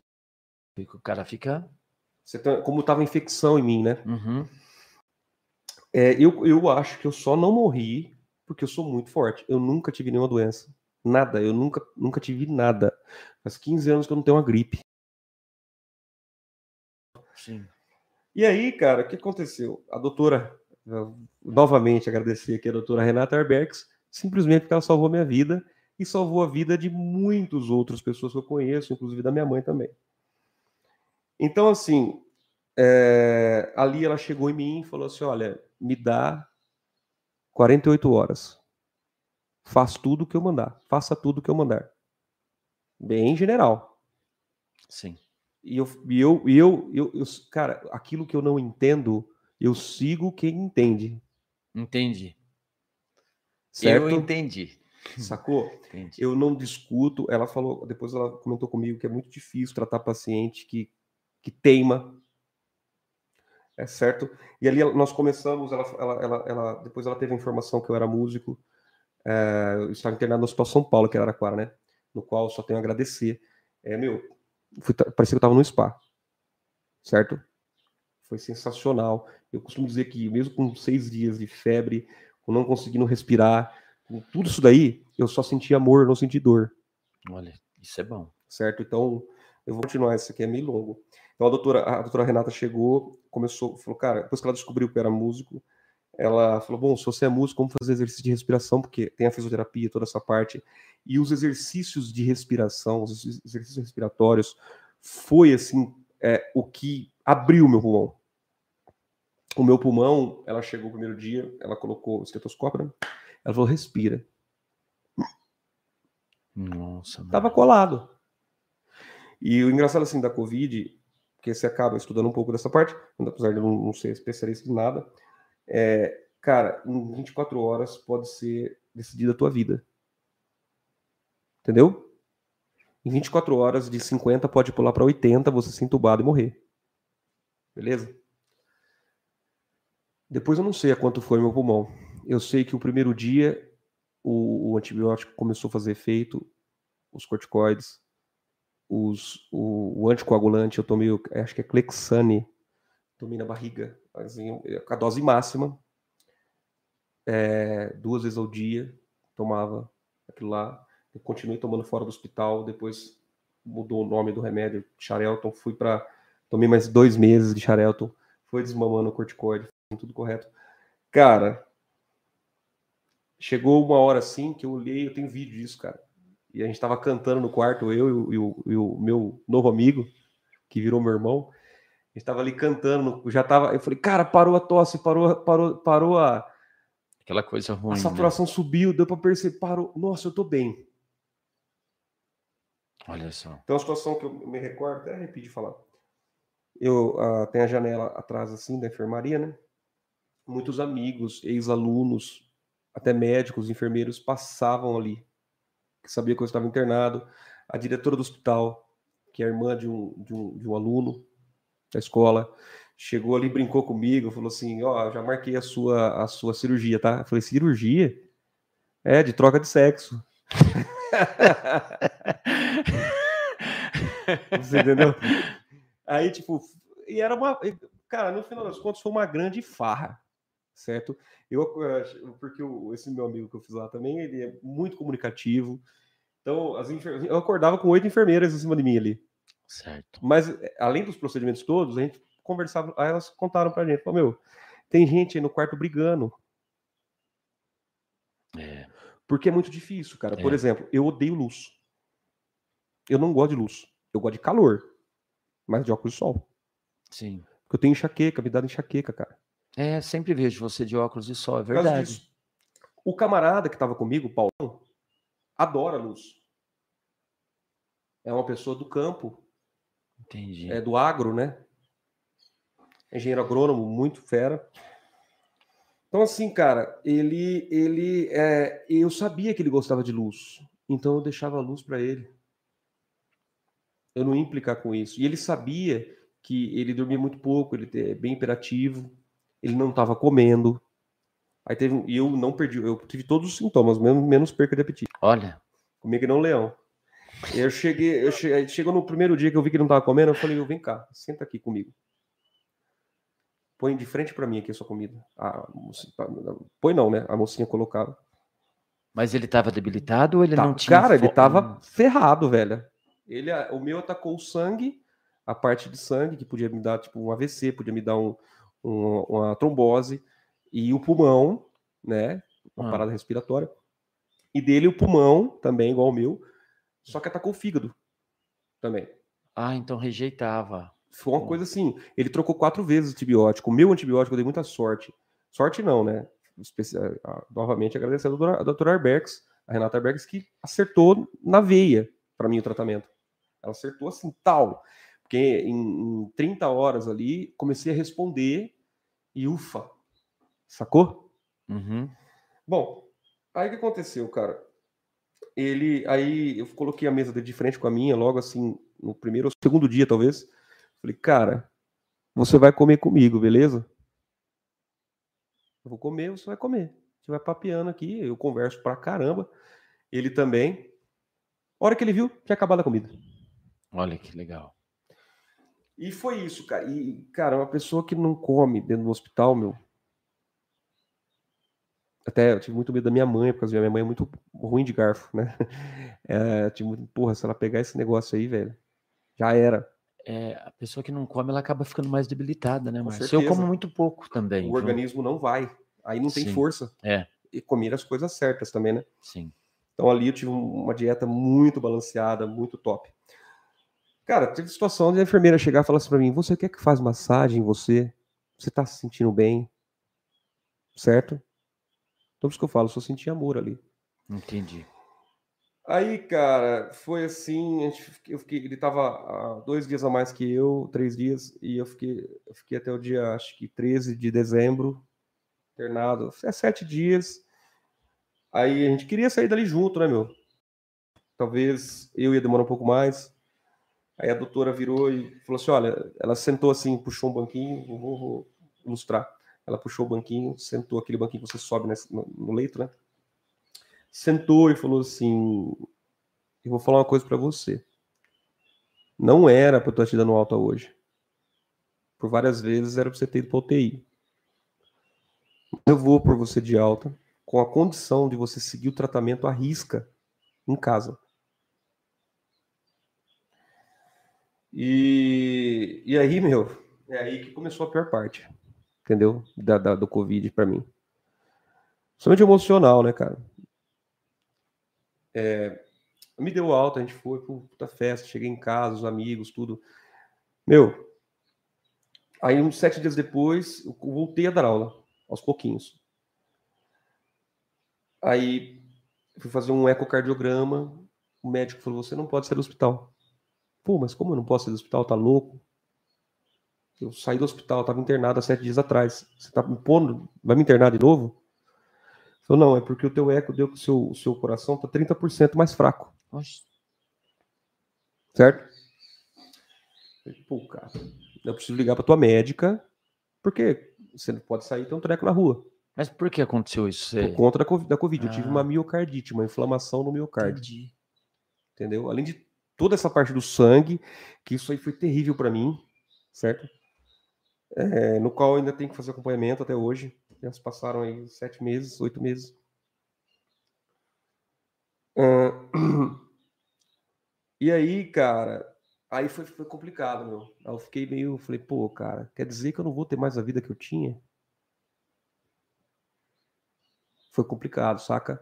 Entendi. Falei, quer dizer então que Pô, cara, eu sei, eu gosto de esporte. Eu gosto de beber. Bebo pra caramba. bebo muito. muito. Não, todo, cara, todo dia eu bebo, velho. Quem me conhece sabe, todo dia. É, bom, acho que as crianças não vão assistir isso aqui. Mas assim, todo dia eu tomo uma, velho. Eu gosto. Entendi. Eu gosto, entendeu? Me relaxa. Tá certo. Não, tá certo. Eu não, não sou alcoólatra. Acho. Sim. Mas assim, é uma coisa que eu gosto. Só que aí eu fui saber, pô, cara, uma ou duas cervejas por dia é suficiente para te dar uma miocardite. Entendeu? Mas isso durou quanto tempo? Aí, até passar essa miocardite? É. Dois meses. Então, então, dois meses você ficou no molho? No terror. Não podia, não podia ter relação sexual. Olha só. Não podia fazer esforço. Aí tive que parar, eu tô fazendo, comecei a fazer crossfit uh, lá na Tiger Force, muito top, melhor de Araraquara região, com o Luciano. O Luciano também é meu aluno, muito musical, rapaz sensacional, com um time empresarial muito forte. É... Então, assim, cara, tive que parar tudo. Saca? meu? Puta terror na minha vida, cara. E quem cuidou das suas coisas da escola? Porque Cara, eu deve ia- ter tido essa coisa da aula. Sim, sim, o Júnior, o Júnior né? que, é- que, é, que, é- que trabalha lá na escola, é, ficou assim. Júnior é sensacional. O Júnior é né? meu imediato, né? Meu braço direito. É, então ele ele ficou ali tomando conta de algumas coisas para mim. A parte administrativa eu continuei. É, das aulas ele foi fazendo. E a gente foi tocando assim. Mas aí, mesmo com a miocardite, eu podia. É, fiquei 50 dias assim, meio que afastadão mesmo. Uhum. Mas depois eu voltei, eu já podia dar aula. O que eu não podia fazer era força, pegar peso. É, o cara falou: você não pode levantar mais que 10 quilos. E certo também que houve um cuidado muito forte, né? Com a minha vida, eu agradeço. Depois eu retornei fazer outro, outro eco, tomando medicação durante o período, e aquela miocardite cessou. Aí eu lembro que foi outro médico que fez o exame em mim, né? Uma situação assim, né? Tenho o meu jeitão, né? Aí ele, ele fez o segundo eco, ele falou, assim- ele falou, por que, que você está fazendo eco? Eu falei, é porque eu tive Covid. Aí ele falou, mas é, acusou alguma coisa no seu primeiro eco? Eu falei, ah, me diga o senhor. Me diz o senhor. Porque se eu falo, eu queria sair daquela, né, meu? Sim, Se eu falo que tinha acusado, talvez ele achava alguma coisa, né? sim. Aí ele falou, olha, o que eu tô vendo aqui tá normal. Nossa, Márcio, que beleza. Eu Falei, mas leva pra tua médica pra ela ver. Ok. Dali pra frente parou o remédio do coração e bola pra frente, certo? Aí dali alguns meses parou, parou também o remédio do, do- da coagulação sanguínea, né? E bola pra frente. Eu ainda tenho que fazer mais uns- alguns, algumas dezenas de exame ainda, porque eu dei uma parada. Quando parou, Entendi. quando acabou tudo, eu falei, cara, agora deixa eu dar um tempo nisso aqui, porque o meu, eu tinha lá 12 remédios pra tomar. Sabe como é que eu tomava? Todo mundo racha o bico quando eu conto. Eu fazia assim, enchi o copo d'água, um, dois, três, acabar. Mas podia fazer isso? Claro que não. Claro que eu não podia. Mas eu fazia porque eu não, eu não- cara, eu não tenho um pingo de paciência. Eu vou dar um trabalho do caramba quando eu ficar mais velho. Eu não tenho um pingo de paciência com isso, cara. Eu odeio remédio. É, Márcio, acho que ninguém gosta. É, É, mas tem gente que tem aquela facilidade do Sim. horário e tal. Tudo, cara, meu. Então, você vê, você tem organização e paciência para muitas coisas. pra- Pra a isso gente não. é assim. Entendeu? Bom, Márcio, Agora, só falando em relação Ah. à parte da, da escola, com relação à eu ia te perguntar também uma coisa da escola, aí pode falar. Cara, é, então, esse terror na parte de saúde, eu vivi no final de novembro, né? Que, por sinal, poderia ter sido evitado se pessoas que frequentam os lugares tivessem a consciência assim: eu estou com uma dor de garganta, vou ficar na minha casa. Ou, ou ver se tem alguma coisa, né? Vou fazer um você- exame e depois do exame eu saio de casa. Sim. Porque foi o que eu fiz muitas vezes, cara. Ó, uma vez eu levei uma pessoa que estava com uma dor de garganta muito forte para fazer o exame do Covid. E por eu ter levado essa pessoa de carro, eu já me isolei. Falei, enquanto não sai o exame dela negativo, eu não, não saio de casa. Entendi. É três dias, cara. Na Sim. época era três- eram três dias, agora é mais rápido. Uhum. Agora é um dia, você sabe. Sim. Na hora, tem o exame na hora. E eu peguei Covid porque uma pessoa não teve esse cuidado. Não só eu, como 10 pessoas que estavam ali. Acho que uns 8, 10 pessoas. Só eu tive essa complicação daquele grupinho. Mas, cara, é, as pessoas teimam, velho. Pô, você tá com uma tosse, você tá com uma- um sintoma da Covid. Numa época de pandemia, vai verificar. Depois você vai ter contato com os outros. Entendi. Ah, mas eu tenho, eu tenho rinite. Meu, dane-se, você tem que tomar um cuidado pelas outras pessoas. Ponto. Se todo mundo fizesse isso, a pandemia teria sido muito diferente. Mas ninguém, cara, tem situação, se eu te contar, velho. É, eu precisei amarrar a pessoa na caçamba da caminhonete e falar: você vai fazer o exame. Entendi. Porque senão você vai matar a sua avó, vai matar o seu avô, vai matar a sua mãe. Certo? Entendi. E aí a pessoa não tô com nada, e a pessoa já estava até saindo do, do Covid. Porra, bicho, na hora que fez, ve- veio positivo. Olha só. Quantas pessoas você teve contato? Exatamente. Você tá entendendo? Então, é essa, para mim, é a maior responsabilidade dessa pandemia. Agora, ponto final. A pandemia foi uma tragédia mundial, na minha visão. Foi uma tragédia mundial. Não tô falando de política. Foi uma tragédia mundial. Cara, eu ter fechado, eu contei aqui da minha escola e tal, do- das coisas como elas são, né? Para mim. É, eu cheguei a entrar na escola com toda a estrutura que ela tem, estúdios, salas, é, salão, ar-condicionado tá do lado. Eu cheguei a entrar lá, cara, e olhar aquilo lá em abril. E, e a evasão de aluno, porque ninguém queria vir, e também tinha uma galera perdendo renda. Aham. A evasão, cara, eu olhava lá, falei, cara, vou até falar uma coisa aqui que não- talvez não devesse falar, mas vou falar. Pra que tudo isso? Agora já era. Sim. Porque você sabe, você esteve lá dentro. Eu tenho um cuidado muito grande com aquilo lá, né? Sim. Você imagina ter que fechar 60 dias, como foi lá em março. Cara, foi algo terrível para mim. Foi algo terrível. É, houve, eu costumo dizer assim, né, até 2000, ah, eu me, lembro, me recordo assim, dois- é, dia 16, não, dia 8 de março, conversei com o professor lá e falei para ele, cara, eu não tenho mais onde pôr gente aqui. Olha só. Não tenho mais, cara. Não cabe mais, tá lotado. Que bom, né, Tô Márcio? trabalhando assim, cara, absurdo.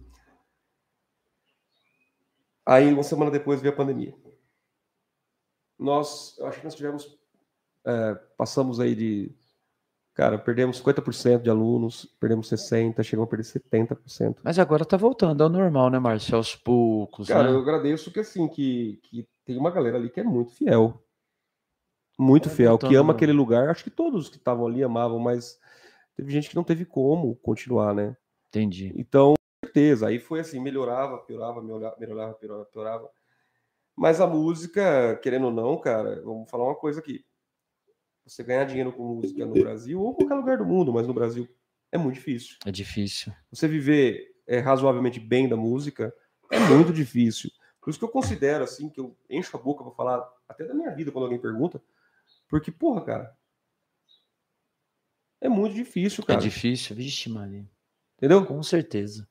Então, cara, é, foi algo assim, eu não sei te dizer, com tudo isso que eu falei da parte da minha saúde, eu não sei te dizer o que foi pior, sabia? Eu ainda não sei te dizer. Com certeza eu tive um atraso aí é, no andamento da, da, da escola e financeiro também de Sim. alguns anos. Entendi. É, e vou te dizer mais, quem não estava ok, quem não estava muito bem antes da pandemia, em 2019, 2019 foi um ano muito bom para comércio, para tudo, foi um, pra, vou, vou dizer até para economia, foi um ano muito bom. Ah, Tava numa ascendente. E cara, então quem não estava acompanhando essa ascendente, quem já estava mais ou menos, faliu Entendi. faliu com força. Entendeu? Então, como eu já disse no início, eu agradeço aos, aos meus colaboradores, aos meus sócios, ao, ao meu sócio, Edgar. Eu agradeço aos meus alunos. Agradeço, eu sou um homem crente em Deus. Sim. Agradeço primeiramente a Deus por tudo, por tudo, por tudo da minha vida. É, Mas, cara, é, foi uma situação muito difícil. Entendi. Eu ia falar até disso. Você falou dos seus sócios. Você tem um- uma equipe muito boa, né, Márcio? Porque o Edgar, o Júnior, são, são muito educados. Eu acho que os pais devem. E a pais musicalidade também, aluno, né? E música, nossa, sem. Os dois, é, é difícil você encontrar essas duas. O- se você não conhece o Alan, talvez. O eu Alan, acho que eu conheço, conhece Alan, ele? Eu conheço. o Alan dá aula lá, cara. O Alan, o Alan é assim. Meu, o Alan é um cara assim que Batera, não é? batera. Eu sei Se quem você que tocar é. com ele, assim, muitas vezes, você, tem que, você vai ser obrigado a falar pra ele assim, ou faz mais simples aí pra dar pra entender. Porque, assim, ele toca muito, cara, É. absurdo, desde muito novinho. Conheço o Alan é, desde quando ele tinha uns 17. Nós já tocava por aí, certo? Então, ah, realmente, a equipe ali é muito, muito boa, muito forte. Eu acredito que de ensino, não vou, não quero ser melhor que ninguém, não é isso. Mas o time que se formou ali para educar a virtuosidade de cada um e saber distribuir isso para os alunos, é saber é, mandar isso para eles de forma fácil, foi e também algo que também foi assim essa parte essa desburocratização, desburo, enfim, sim, essa do ensino foi algo também que veio de mim, até mesmo até alguns deles hum, falam isso, cara, faz assim, faz assado, o cara foi vendo, foi copiando, trazendo para o mundo do universo do instrumento para passar, porque cada ser humano é de um jeito, né, cara? Tá certo. Márcio, a gente tá quase chegando ao final aqui. Te perguntar uma coisa. Que pergunta que eu não te fiz que você gostaria que eu tivesse feito para você? Que, o que, que eu não te perguntei que você gostaria que eu tivesse perguntado até agora? Tem alguma coisa assim que eu não te perguntei que você gostaria que eu tivesse perguntado? Pode pensar aqui. Tá. Cara, É só uma reflexão. Alguma coisa que você queria ter falado que você ainda não conseguiu falar? não, tá- essa parte da- das pessoas, é muito- tem muita coisa a dizer, né, cara? Uhum. Por exemplo, ah, a questão de performance de palco. A escola chama performance, né? É. Conta escola- isso, isso que eu queria saber. É, bom, vou contar, então vou- depois eu chego na sua parte. A- a- a- a- o nome da escola surgiu assim, né? Eu tava num posto de gasolina com uma pessoa, aí a gente tava ali. Qual, talvez, não sei se a pessoa vai assistir ou não, vai se recordar. Qual, qual nome nós vamos pôr naquele lugar? E vai daqui, eu sou bom de nome para as coisas. Certo. E vai daqui, vai de lá, pensa, pensa, pensa, mais palco, com o estúdio, com não sei o quê. Performance. Mas aconteceu alguma situação ali que veio isso na sua cabeça? Não, foi, foi buscando. Ah. Foi buscando. Tipo assim, o que representa aquilo que a gente quer para as pessoas. Sim. O que, que representa? A gente quer melhorar a performance musical das pessoas. Entendi. A gente quer que a pessoa tenha uma vivência com a música, certo? Enfim, aí você perguntou. Ó, para você ver, essa, essa parte, uma coisa que não- nós não falamos aqui agora, que você perguntou, né? É uma, umas- em algumas oportunidades, eh, chegaram a mim, chegou até mim uma, uma mensagem, alguém chegou até mim e conversou sobre isso. Uma vez eu estava tocando numa, numa faculdade e o cara estava sentado ali e falou: Cara, eu te conheço. Ele mandou mensagem no outro dia para mim. Eu te conheço, já não é de hoje. Eu queria te dizer uma coisa. Cara, você toca muito. Só que existe uma coisa que vai além disso. É, Quando você está no palco, a, a energia que você transmite conta- conta- eh, toma conta dos que estão em volta de você, ali, dos músicos, e toma conta de quem está lá embaixo. E eu sempre falo essa, essa epifania, né? É, eu eu falo isso nas bandas, cara, o nosso repertório não está tendo isso. Quando às vezes muda um integrante, alguma coisa, nós precisamos, além de um repertório bom, aí fica uma dica, né? Nós precisamos, além de um repertório bom, ter músicas que, que vão contaminar o público. Vai impactar, né, Márcio? Isso. Que é aquela, aquela, aquela situação que você entra em êxtase com a banda ali e o público sente aquilo e também se movimenta igual. Você nunca teve num show que você começou a dar passos e aí você estava lá no fundo, de repente você estava lá na frente? Sim, Entendeu? entendi. situações assim. Então esse cara falou disso, cara. É, e essa energia é uma coisa que só se você viver com quem está do seu lado que faz isso que você vai, vai, vai sugar isso dele. E é muito difícil. Porque muitas vezes você vê um músico excelente tocar e não transmitir nada. Certo? Talvez isso esteja atrelado à minha alegria de viver Sim, te- esteja atrelado. Pô, cara, é muito difícil você me ver e não tá sorrindo. Eu posso estar sério resolvendo um problema. Beleza, mas a hora que você chegar até mim e me cumprimentar, sim, vai ter um sorriso de coração. Não é um sorriso falso, entendi. Saca? Ali tudo se transforma, tudo se- o problema eu deixo, eu guardo numa gaveta e começo a trocar ideia e vamos lá e é isso aí.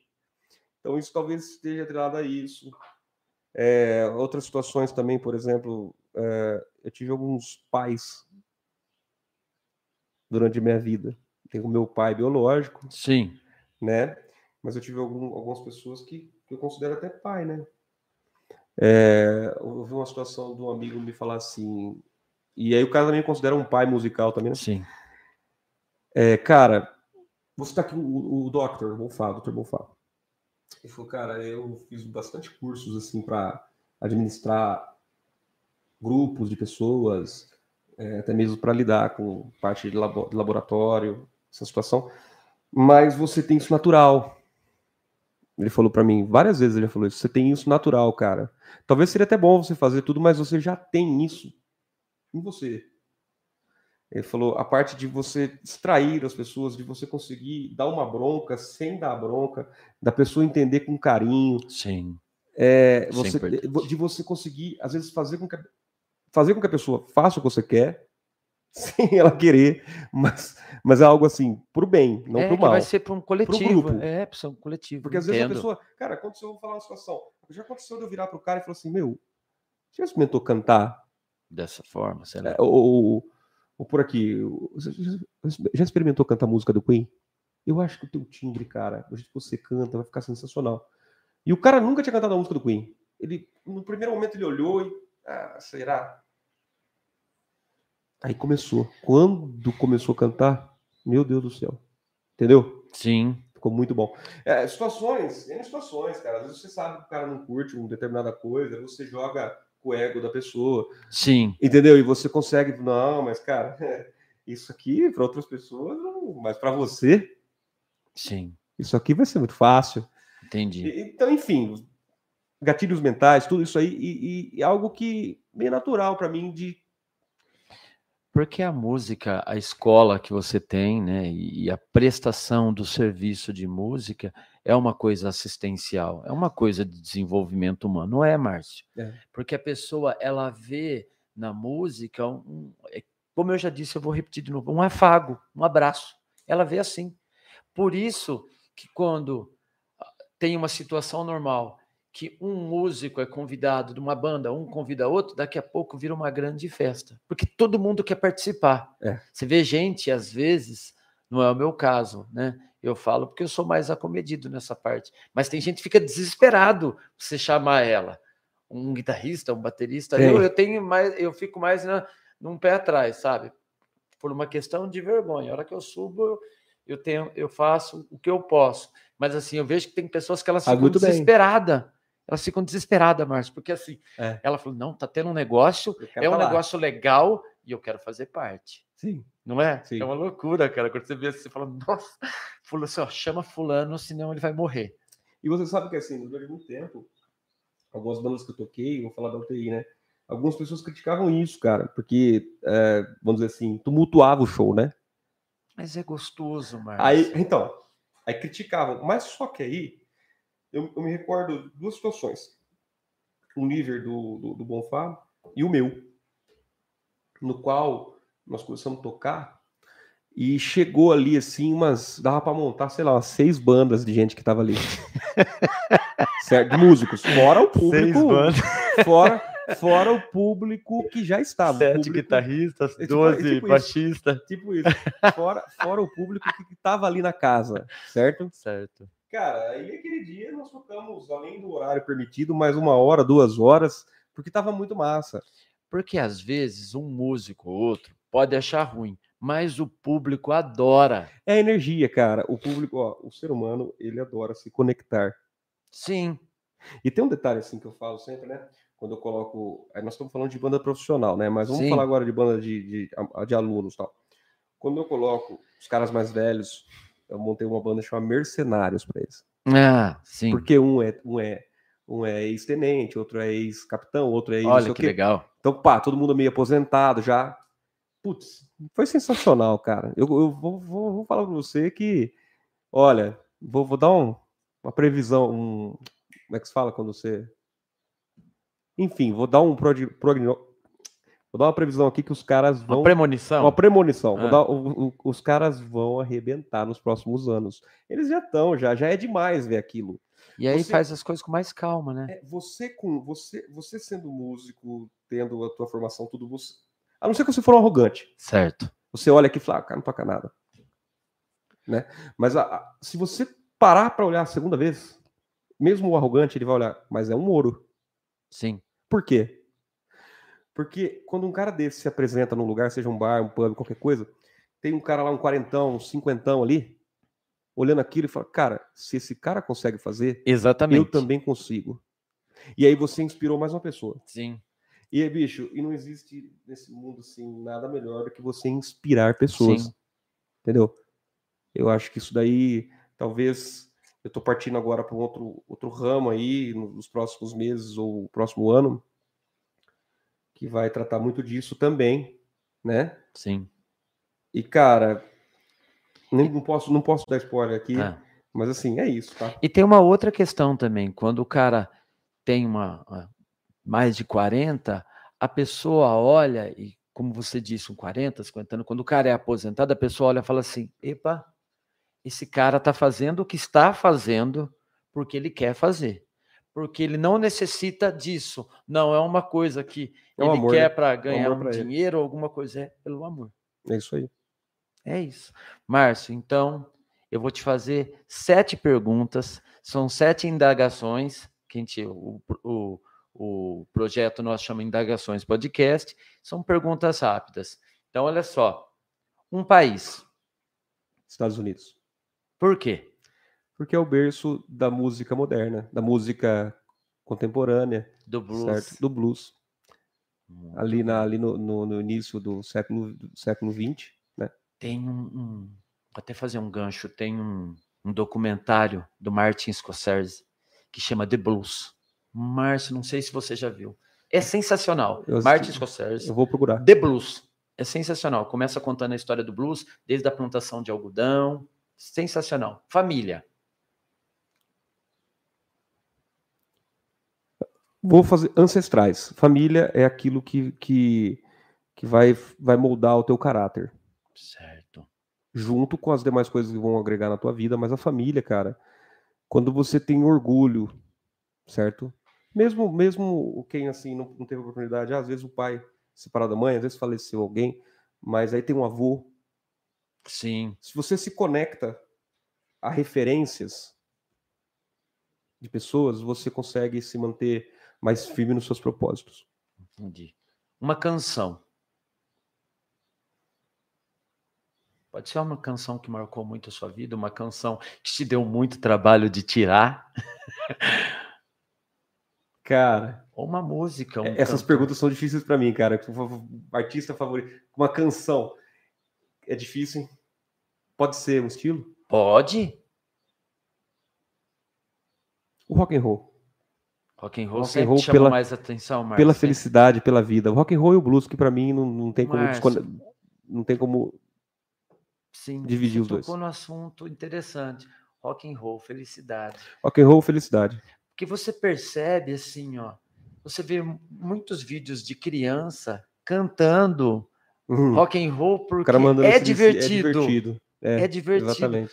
Ó, quando eu vou nos encontros de Filmes. moto, exatamente, quando eu vou nos encontros de moto, várias bandas, eu já vi várias bandas, mas quando tem um Kiss cover, cara, as crianças adoram pelo estereótipo de Oh. tudo, entendeu? Eu acho sensacional. É, a vida, o que é a vida para você? Vida vale a pena, Márcio? Vale. Vida vale a pena. E a vida, pra mim, cara.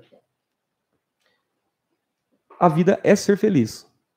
A vida é você é, driblar obstáculos, obstáculos que assim é, para continuar. É, meu, você nunca pode ficar fora de combate na vida. Você Entendi. pode ter dias ruins. Pô, o cara tá falando, quer dizer que ele nunca nunca adoeceu, nunca ficou ruim mentalmente, o cara nunca ficou fraco. Fiquei. Mas saber onde está a aju- ajuda, saber onde procurar, saber dentro de você mesmo, saber recomeçar. Uhum. Quando você chega no fundo do poço, muitas vezes que todo mundo, em um ou dois momentos ou três, vai chegar no fundo do poço.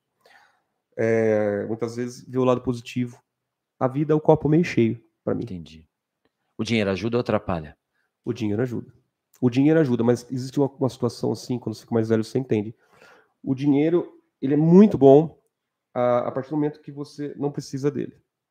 Sim. Que você se dá conta que assim, pô, é, eu não preciso do dinheiro, eu tô, tô bem. Obviamente que você não consegue fazer isso se você não tiver dinheiro. Exatamente. Você tem que ter o dinheiro para suas para subsidiar a tua vida minimamente como você gosta. Às vezes um ente querido que ele, ele está doente numa situação assim que você consegue comprar um remédio, comprar um, aquilo ali acaba Eu, eu ainda insisto, eu vejo muita gente é, que passa dificuldade, assim como eu já passei, é mais feliz do que gente que tem bastante dinheiro. Porém, o negócio, dificuldade não é bom. Não pode romantizar isso. Uhum, romantizar, essa é a palavra. Passar dificuldades não é bom. As pessoas têm que entender. Uns é, tem, vão chegar mais rápido porque já saem na frente com, com as suas famílias com berço melhor. Outros vão ter que tirar mais lixo do caminho. Entendi. Vai ter que garimpar mais, mas se tiver essa mente de que tudo que você começa, você tem que terminar, você vai conseguir. Todo mundo consegue. Ótimo. Um sonho que talvez você não realizou ainda. Um sonho que eu não realizei? Pode ser. Ver a minha filha conquistar todos os sonhos delas. Ah, isso é legal, hein, Márcio? E ter saúde para ver isso, né? É a Márcio? única coisa que é, no hospital, quando fiquei internado, Ficava na sua cabeça. é a única coisa. Do resto, eu falei, já fiz tudo. Mas o legal, Márcio, o legal é que você é pai novo. Eu digo assim, quando é pai novo, não é pai velho, por exemplo, que nem eu. Eu tenho 46. Eu tenho Se eu for 35. pai agora, eu vou ser um pai velho. Hum. Entendeu? Você é pai novo, entendeu? Você é jovem, sua filha ah, é, tem nove. Nove. Então, a hora que ela tiver 20, você ainda vai estar na atividade. Sim, entendeu? com certeza. Tá certo. Márcio, qual é a sua maior indagação sobre a vida ou sobre tudo? O que mais te indaga? O ser humano.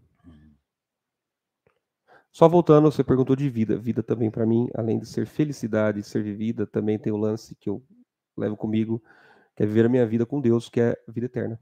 Ótimo. certo? Essa é, é, é meu, né? Agora, indagação. Eu. O ser humano é um, um, um bicho, vamos dizer assim, às vezes, né? A ser estudado, cara. Existem situações assim do ser humano, a mesma admiração que eu tenho pro lado positivo, muitas vezes eu tenho pro lado negativo. Lembro, é, eu não entendo como uma pessoa. É, eu falava isso, disso ontem com um aluno meu, Rodrigo. Cara, como que a pessoa é contratada para fazer aquele exercício, aquela função, pô, tá ganhando, tá fazendo, e faz com o maior desprezo, ou não faz, certo? Entendi. Ainda, ainda esses dias eu conversar com outro aluno, falava de um cara que, é, que foi professor de uma universidade e perdeu tudo, professor de uma universidade, e foi para as drogas. E... Entendi. Aquilo ali acabou tomando conta da vida dele, né? Fala, cara, Márcio? como que um funcionário público que chega a ser professor de uma universidade consegue ser mandado embora? Verdade. Como que consegue? Essa é um- uma questão. Aí a gente falou, cara, mas tem milionários que vivem na Cracolândia, Sim. que chegam lá, tem músicos e artistas que tem. Mas você tá entendendo, cara? Então, isso é uma indagação para mim, cara. É a má vontade. Eu tenho, eu tenho um, um, um asco com má vontade das pessoas. Ah, entendi. saca, cara? Isso eu te tenho- perturba. Me, Isso me indaga. perturba, me Entendi. perturba. E eu acho que conforme eu vou ficando mais velho, isso piora. É. Isso eu vou ter que aprender a lidar com isso. Eu já cheguei a indagar as pessoas, assim. Ainda ontem conversava e falei com uma moça do, do determinado é, estabelecimento no, no WhatsApp. Falei, olha, eu não entendo nada do seu comércio.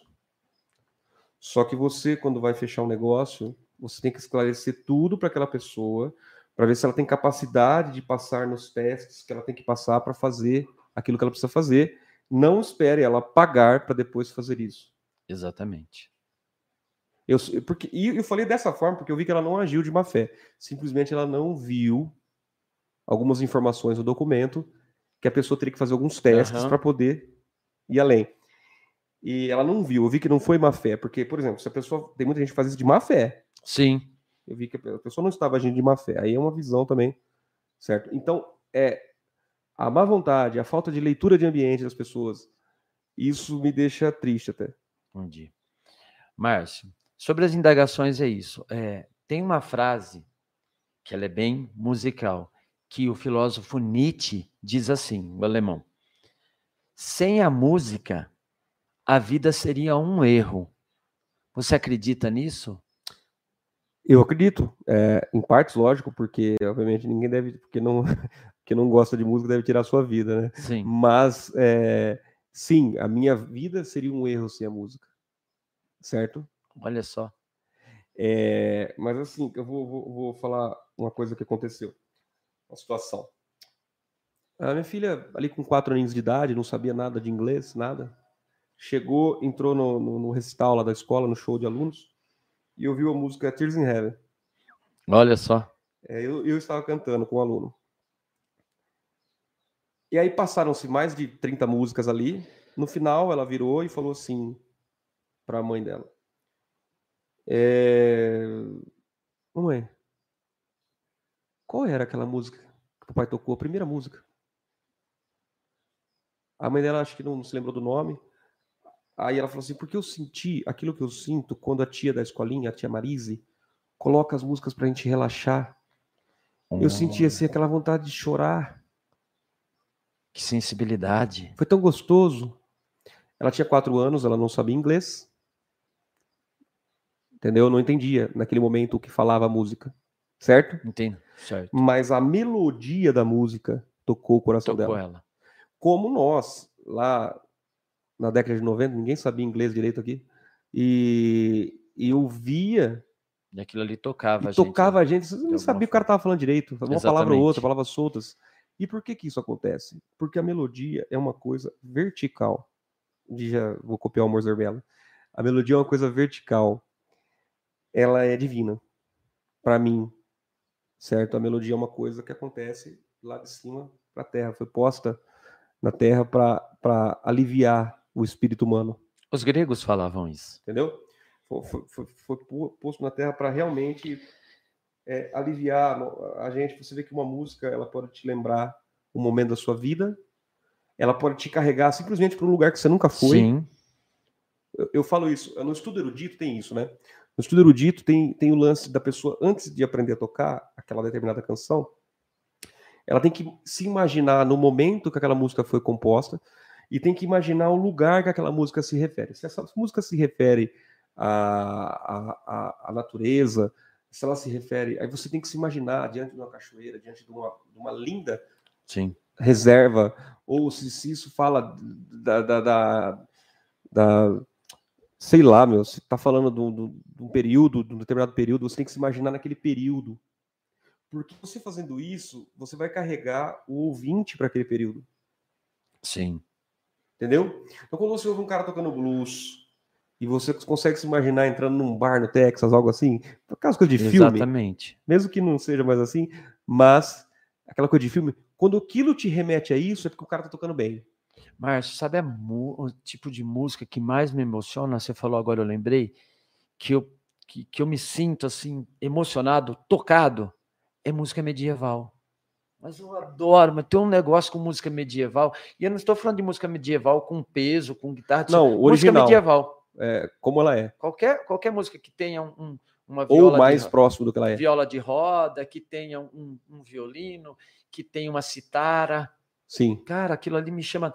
eh, Até tem um grupo musical que eu gosto muito, chama The Course, que é um grupo irlandês, mas é música típica. Mas você vê que é uma, uma coisa bem tradicional, assim, sabe? Cara, aquilo ali me toca de uma forma assim que eu não sei te explicar. Que legal. É, mas é, é justamente isso. Te leva, te leva a lugares. A música tem esse poder. Sim. Ela te leva a lugares que você nunca foi. Nunca foi. Ou a momentos que te marcaram. Sim. Às vezes o cara lembra do, a moça lembra de uma música, lembra do primeiro beijo dela. Verdade, Né? mas. Verdade. O cara lembra daquele amor que ele não, não viveu, Sim. Ou daquele que ele viveu. ou daquele que ele viveu, certo? Às vezes música, você que tem filho, às vezes uma certa música infantil que a sua filha cantou um dia que você viu, se volta ela quando você fala, nossa, minha filha cantava essa música. E assim, cara, que nem tá- Tears in Heaven vai, vai ficar para você como uma música que a sua filha teve o primeiro sim. sentimento. Olha que Sim. legal. É isso. Bom, é isso, cara. Mais assim, tem, eh, daria para fazer aqui seis horas de podcast. Márcio, queria te agradecer muito pelo seu tempo. Eu sei que você é um cara sempre compromissado, correndo, responsável. Obrigado pelo tempo que você veio aqui, que você dispôs. E numa outra ocasião a gente pode até fazer um bate-papo de novo. Tá bom, meu Obrigado, irmão? Zé, muito obrigado. Um abraço. Valeu. que Valeu agradeço. demais, foi bom demais.